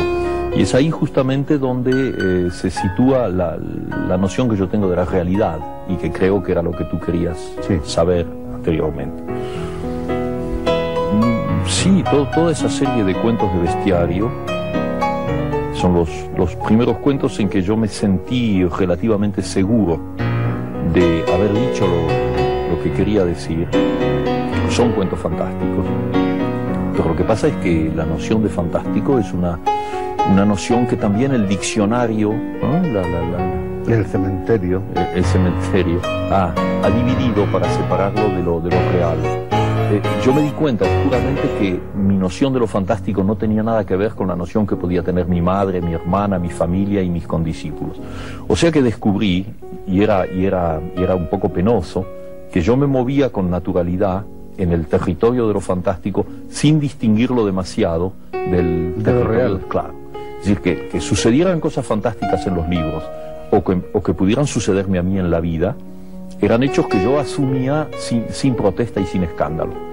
Y me encontré envuelto ya en un sistema social donde eso sí es un escándalo y se lo reduce, se reduce inmediatamente de manera racional, diciendo, bueno, es una casualidad, es una coincidencia. No, es una excepción. ¿Ves? Todas las maneras de echar hacia atrás lo que, lo que te está amenazando por, por otros caminos que los caminos de la lógica. Bueno, entonces como ves, mi noción de fantástico es una noción que finalmente no es diferente de la noción del realismo para mí, porque mi realidad es una realidad donde lo fantástico y lo real se, se entrecruza cotidianamente. Lo fantástico a veces es la cara oculta de la moneda y a veces es la cara visible de la moneda. Sí, exactamente es eso, es eso. Ahí la concentración.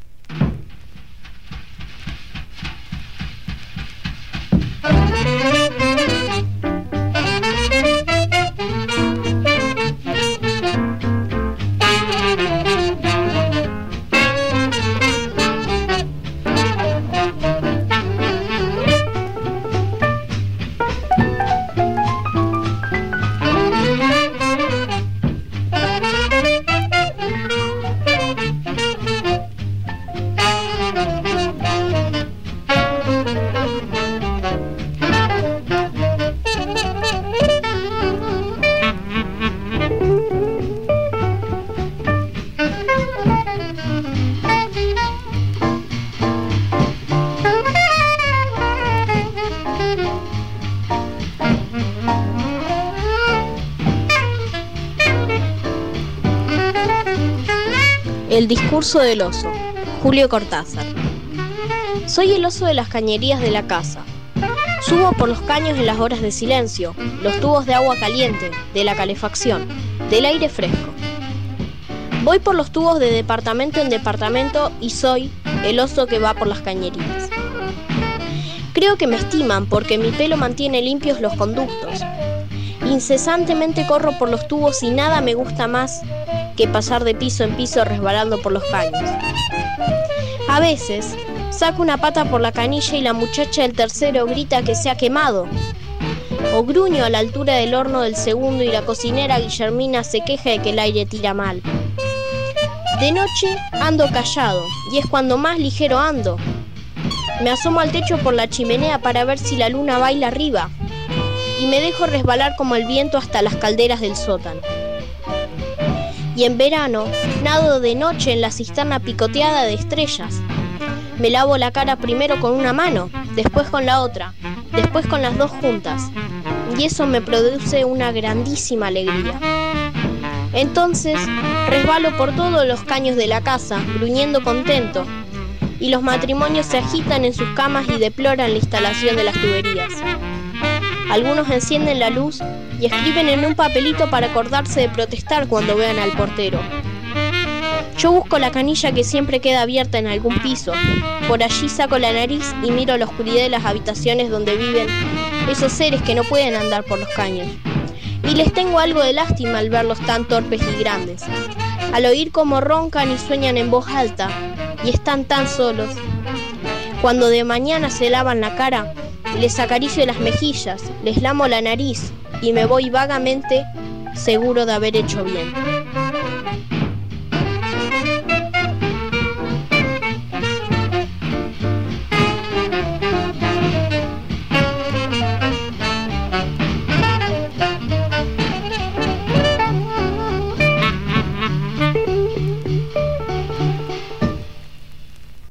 Bien, eh, teníamos en la voz de Salvador la lectura del oso, otro animal cortasariano y otro animal que si bien era un poco más gentil, no deja de ser un poco de pesadilla. Pienso en esa escena de la película El Resplandor, en la que de repente aparece uno, ¡ah!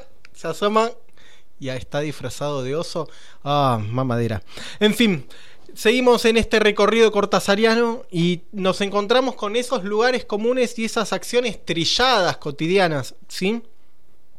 Y podemos decir que casi toda la literatura de Cortázar es una cuestión cotidiana que de repente, tuc, se nos va de las manos.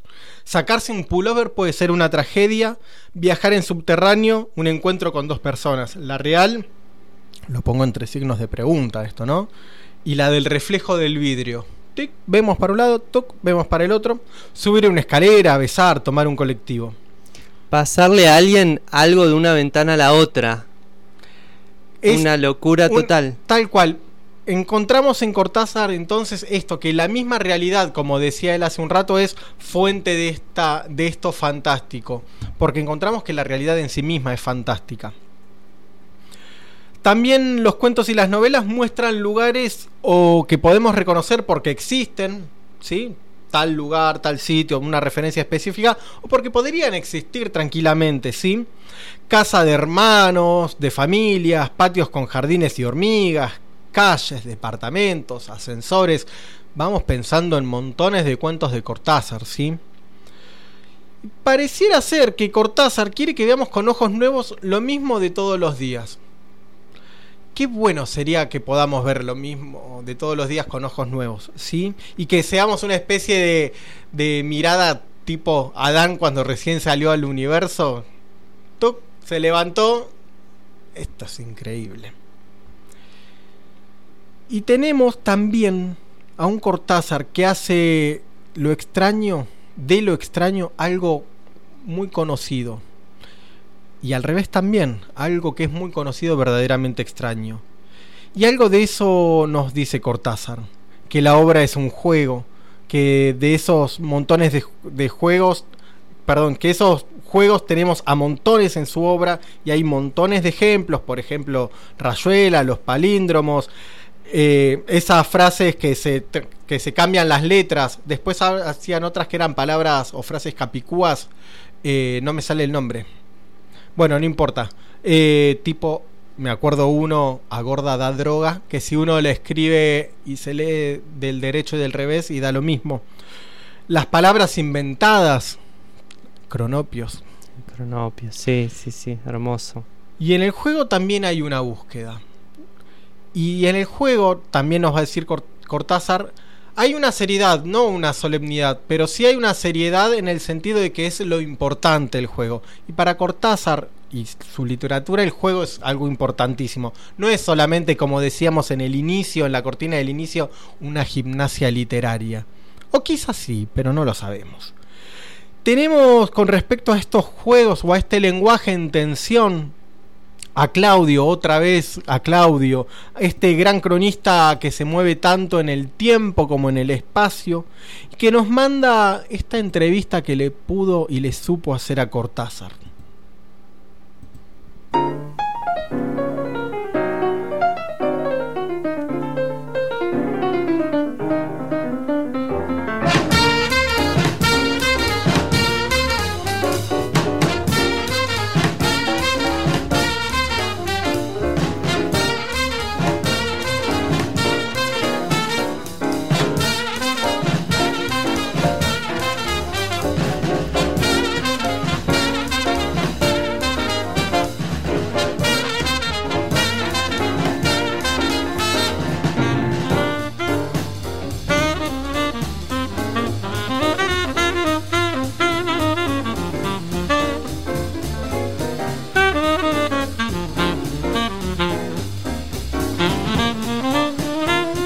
Te has referido en otras ocasiones a que los cuentos se descuelgan como monos sobre vos, mientras que las novelas sí responden a una organización mucho más meticulosa. En tu caso faltaría, creo, sumarle a esos ejercicios tus pasos a la poesía, a lo poético. Quisiera dejar de lado, por supuesto, la rigidez de las etiquetas y que comentaras esos traslados de una modalidad a otra. Son traslados de los que yo no tengo de- demasiada conciencia, afortunadamente, porque eso me da eh, a mí mismo una porosidad personal frente a lo que hago. Eh, me ha sucedido muchas veces eh, sentarme a la máquina, yo escribo en general a máquina, con, eh, con, la, con la vaga idea de un cuento, de la, de la que solo se me daba una, una primera frase o algunas palabras que, que hacía pasar a la máquina un poco para ver luego visualmente cuál era mi propia reacción. Y en ese momento des- descubrir, sentir que lo que acababa de escribir era en realidad el primer verso de un poema. Y entonces haber continuado hasta terminar ese poema. Eh, puede haber sucedido lo contrario también.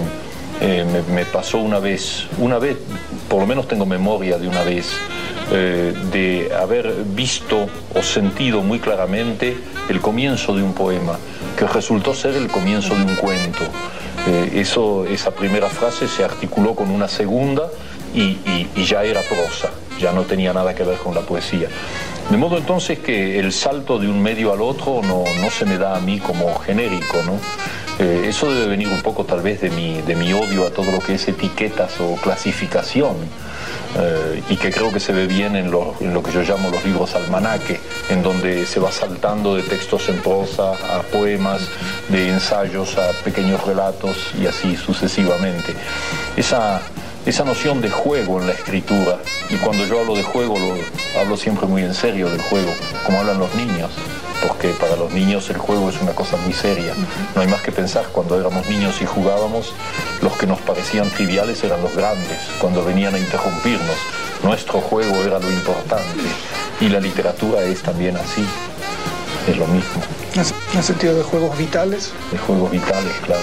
Sí, ese mundo de lo lúdico que una de sus, tal vez su rama más hermosa, la, la capital, sea la literatura y la poesía y las artes, pero que forman parte de eso que Huizinga había llamado el homo ludens, el hombre que juega.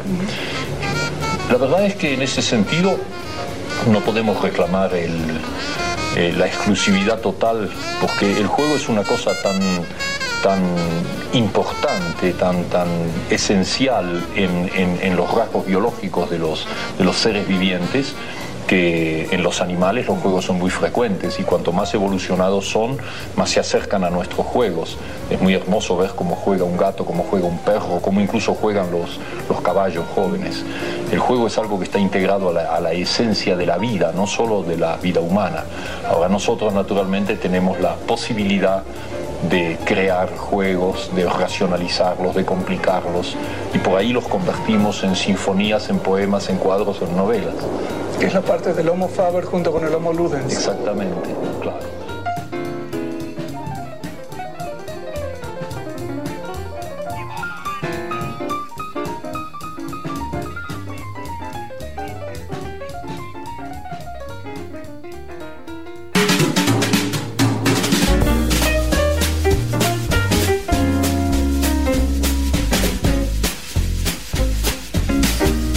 Julio, te voy a hacer una pregunta que va a ir derecho al ángulo.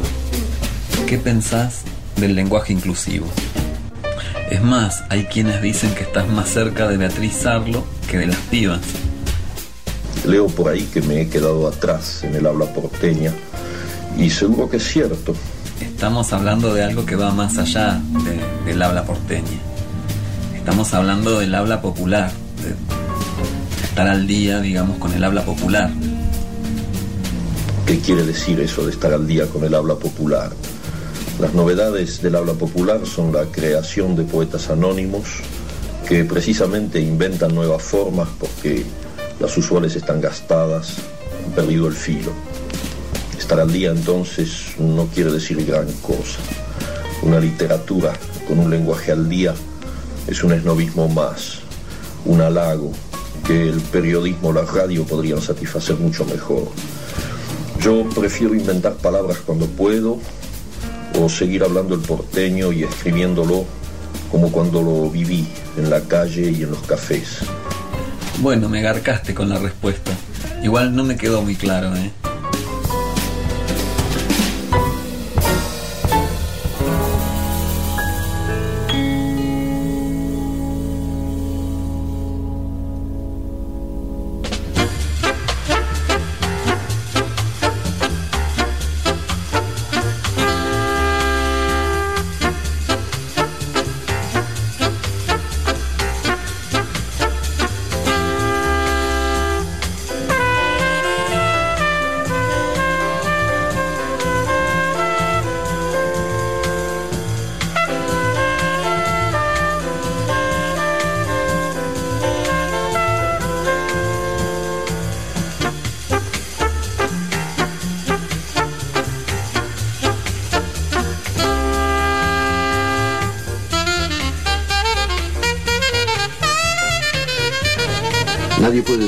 Que las cosas recaen.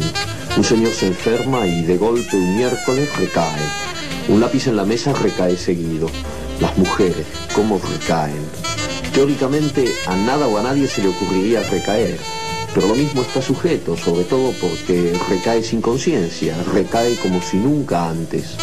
Un jazmín, para dar un ejemplo perfumado, a esa blancura, ¿de dónde le viene su penosa amistad con el amarillo? El mero permanecer ya es recaída, el jazmín entonces. Y no hablemos de las palabras, esas recayentes deplorables, ni de los buñuelos fríos que son la recaída clavada. Contra lo que pasa, se impone pacientemente la rehabilitación. En lo más recaído hay siempre algo que pugna por rehabilitarse. En el hongo pisoteado, en el reloj sin cuerda, en los poemas de Pérez, en Pérez. Todo recayente tiene ya en sí a un rehabilitante. Pero el problema, para nosotros los que pensamos nuestra vida, es confuso y casi infinito. Un caracol segrega y una nube aspira. Seguramente recaerán, pero una compensación ajena a ellos los rehabilita, los hace treparse poco a poco a lo mejor de sí mismos antes de la recaída inevitable. Pero nosotros, tía, ¿cómo haremos? ¿Cómo nos daremos cuenta de que hemos recaído si por la mañana estamos tan bien, tan café con leche, y no podemos medir hasta dónde hemos recaído en el sueño o en la ducha? Y si sospechamos lo recadente de nuestro estado, ¿cómo nos rehabilitaremos? Hay quienes recaen al llegar a la cima de una montaña, al terminar su obra maestra, al afeitarse sin un solo tajito. No toda recaída va de arriba abajo, porque arriba y abajo no quieren decir gran cosa cuando ya no se sabe dónde se está. Probablemente Ícaro creía tocar el cielo cuando se hundió en el mar epónimo y Dios te libre de una zambullida tan mal preparada. Tía, ¿cómo nos rehabilitaremos? Hay quien ha sostenido que la rehabilitación solo es posible alterándose, pero olvidó que toda recaída es una desalteración, una vuelta al barro de la culpa. En efecto, somos lo más que somos porque nos alteramos. Salimos del barro en busca de la felicidad y la conciencia y los pies limpios.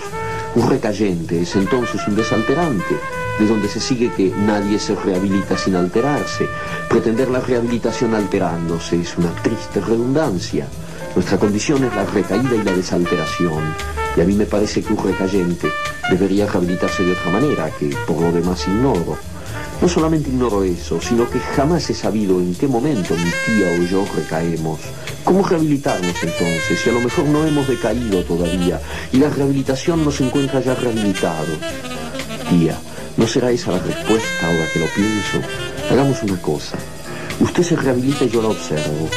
Varios días seguidos. Digamos, una rehabilitación continua. Usted está todo el tiempo rehabilitándose y yo la observo. O al revés, si prefiere. Pero a mí me gustaría que empezara usted, porque soy modesto y buen observador. De esa manera, si yo recaigo en los intervalos de mi rehabilitación, mientras que usted no le da tiempo a la recaída y se rehabilita como en un cine continuado, al cabo de poco nuestra diferencia será enorme. Usted estará tan por encima que dará gusto.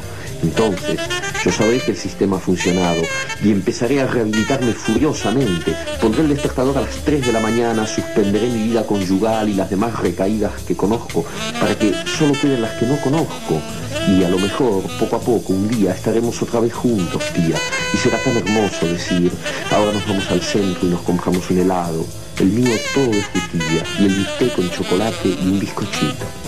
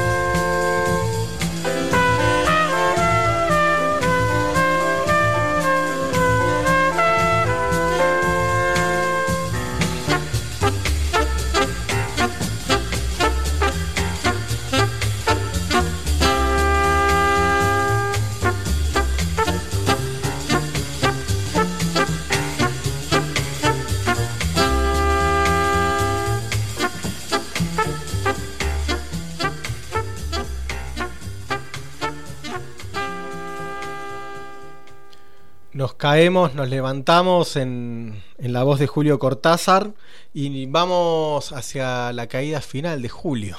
Vamos hacia sus últimos días. Estamos en agosto de 1981 y él sufrió una hemorragia gástrica, ¿sí? Y salvó su vida de milagro, pero eso no le impidió dejar de escribir. No sabemos si el salvarse o, la hemorragia. En fin, está confusa esta frase. Poco después, el presidente François Mitterrand le otorgó la nacionalidad francesa. Logró finalmente ser un ciudadano francés, no fue un apátrida total. Dos años más tarde, en 1983, vuelta a la democracia en Argentina, Cortázar hizo un último viaje a su patria, en donde fue recibido por sus admiradores, quienes lo pararían en la calle o bien le pedirían autógrafos, en contraste con la indiferencia de las autoridades nacionales. Alfonsín no lo quiso recibir. Y hay una anécdota, me permite un paréntesis, que quien le sugirió a Alfonsín no recibirlo fue quien fuera una especie de ministro de cultura, no había ministerio de cultura durante el macrismo, el pelado que estuvo con De la Rúa, no me sale el apellido, que fue interventor de Canal 7, de la agencia Telam, ay, ¿cómo se llama? Bueno, ese sujeto que es despreciable, lo tenemos, ese mismo le dijo a Alfonsín, no lo recibas a Cortázar, te vas a prender fuego. Ese zurdito que vive en Francia. Ya de regreso en París, vivió sus últimos años en dos casas, una en la calle Martel y la otra en la calle Le Perón. Esto es muy bueno y es un giro que no esperábamos. El mismo Cortázar terminó viviendo con Perón y bien, terminó sus últimos días allí.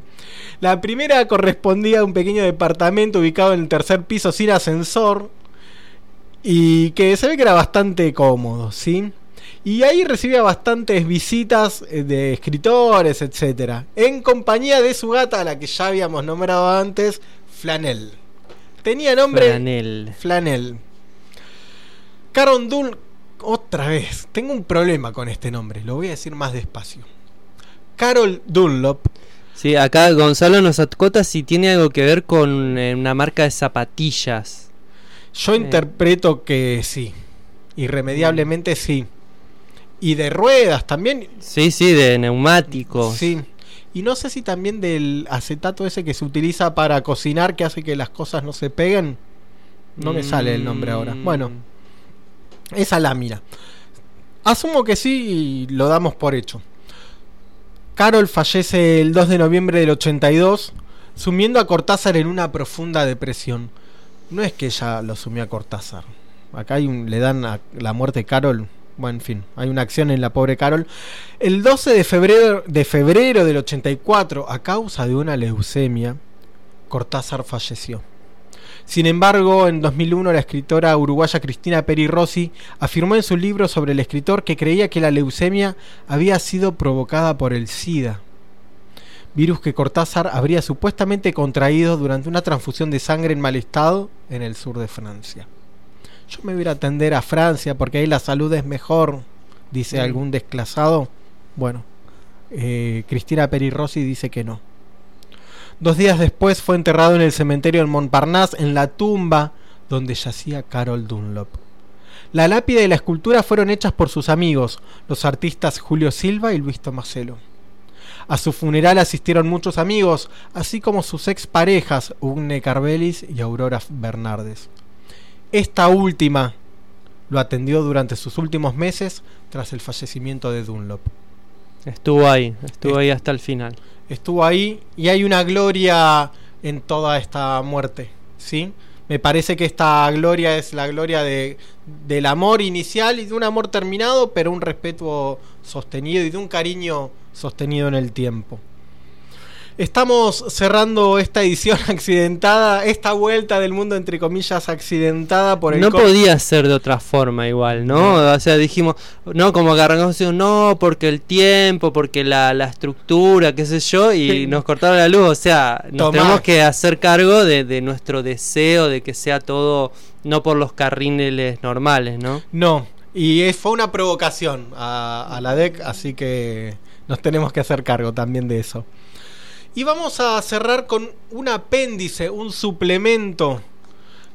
La cortina o el inicio del programa nos preguntaba, nos interrogaba, nos inquiría. ¿Aparece Peggy Guggenheim de nuevo? No, no va a aparecer Peggy Guggenheim. Pero sí va a aparecer otra persona que va a estar vinculada de un modo u otro con Peggy. Y es la baronesa Panonica Rothschild de con. Uh, esto está difícil. Espere que me agarró una, una trombosis en la lengua. Va de nuevo. Panonica Rothschild de Königwarter. Que apoyó a los músicos que encumbraron el bebop. ¿Decimos algo del apellido ese? El Rothschild No le digamos de nuevo porque nos vamos a trabar. Rothschild. ¿Le suena a la familia Rothschild? Me suena. Hay, me tres, suena. hay tres fortunas en el mundo. Rockefeller, Guggenheim, Rothschild. Igual parece que Nika, Nika le decían, vamos a decirle Nika, era, era una ídola, era grosa Nika. Dejó a su marido diplomático en México y bancó la movida del jazz. Ahora el jazz es como para tomar un brandy, un whisky, ¿no? Bueno, hace calor para tomar esas bebidas hoy, pero es como una cosa de, de bien, ¿no? Pero no nos olvidemos que el, el jazz eran... En esa época no. Eran unos negros de Nueva York, no lo decimos en términos peyorativos, vamos a decir lo que eran. Eran unos negros de Nueva York, del Bronx, que tocaban en boliches de mala muerte. Nika, Panonica, ella bancó esa movida. Tuvo romances con casi todos los músicos que sonaron hoy. ¿Mm? Sonaron muchos músicos.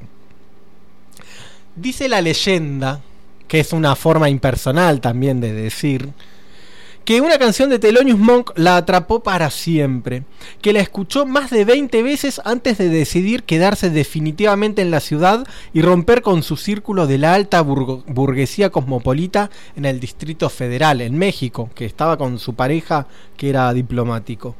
Nika dejó atrás a su marido, embajador francés en el país azteca, cinco hijos y un prestigio acuñado durante la Segunda Guerra Mundial, cuando ejerció de agente clandestino a, las órdenes de Charles de Gaulle.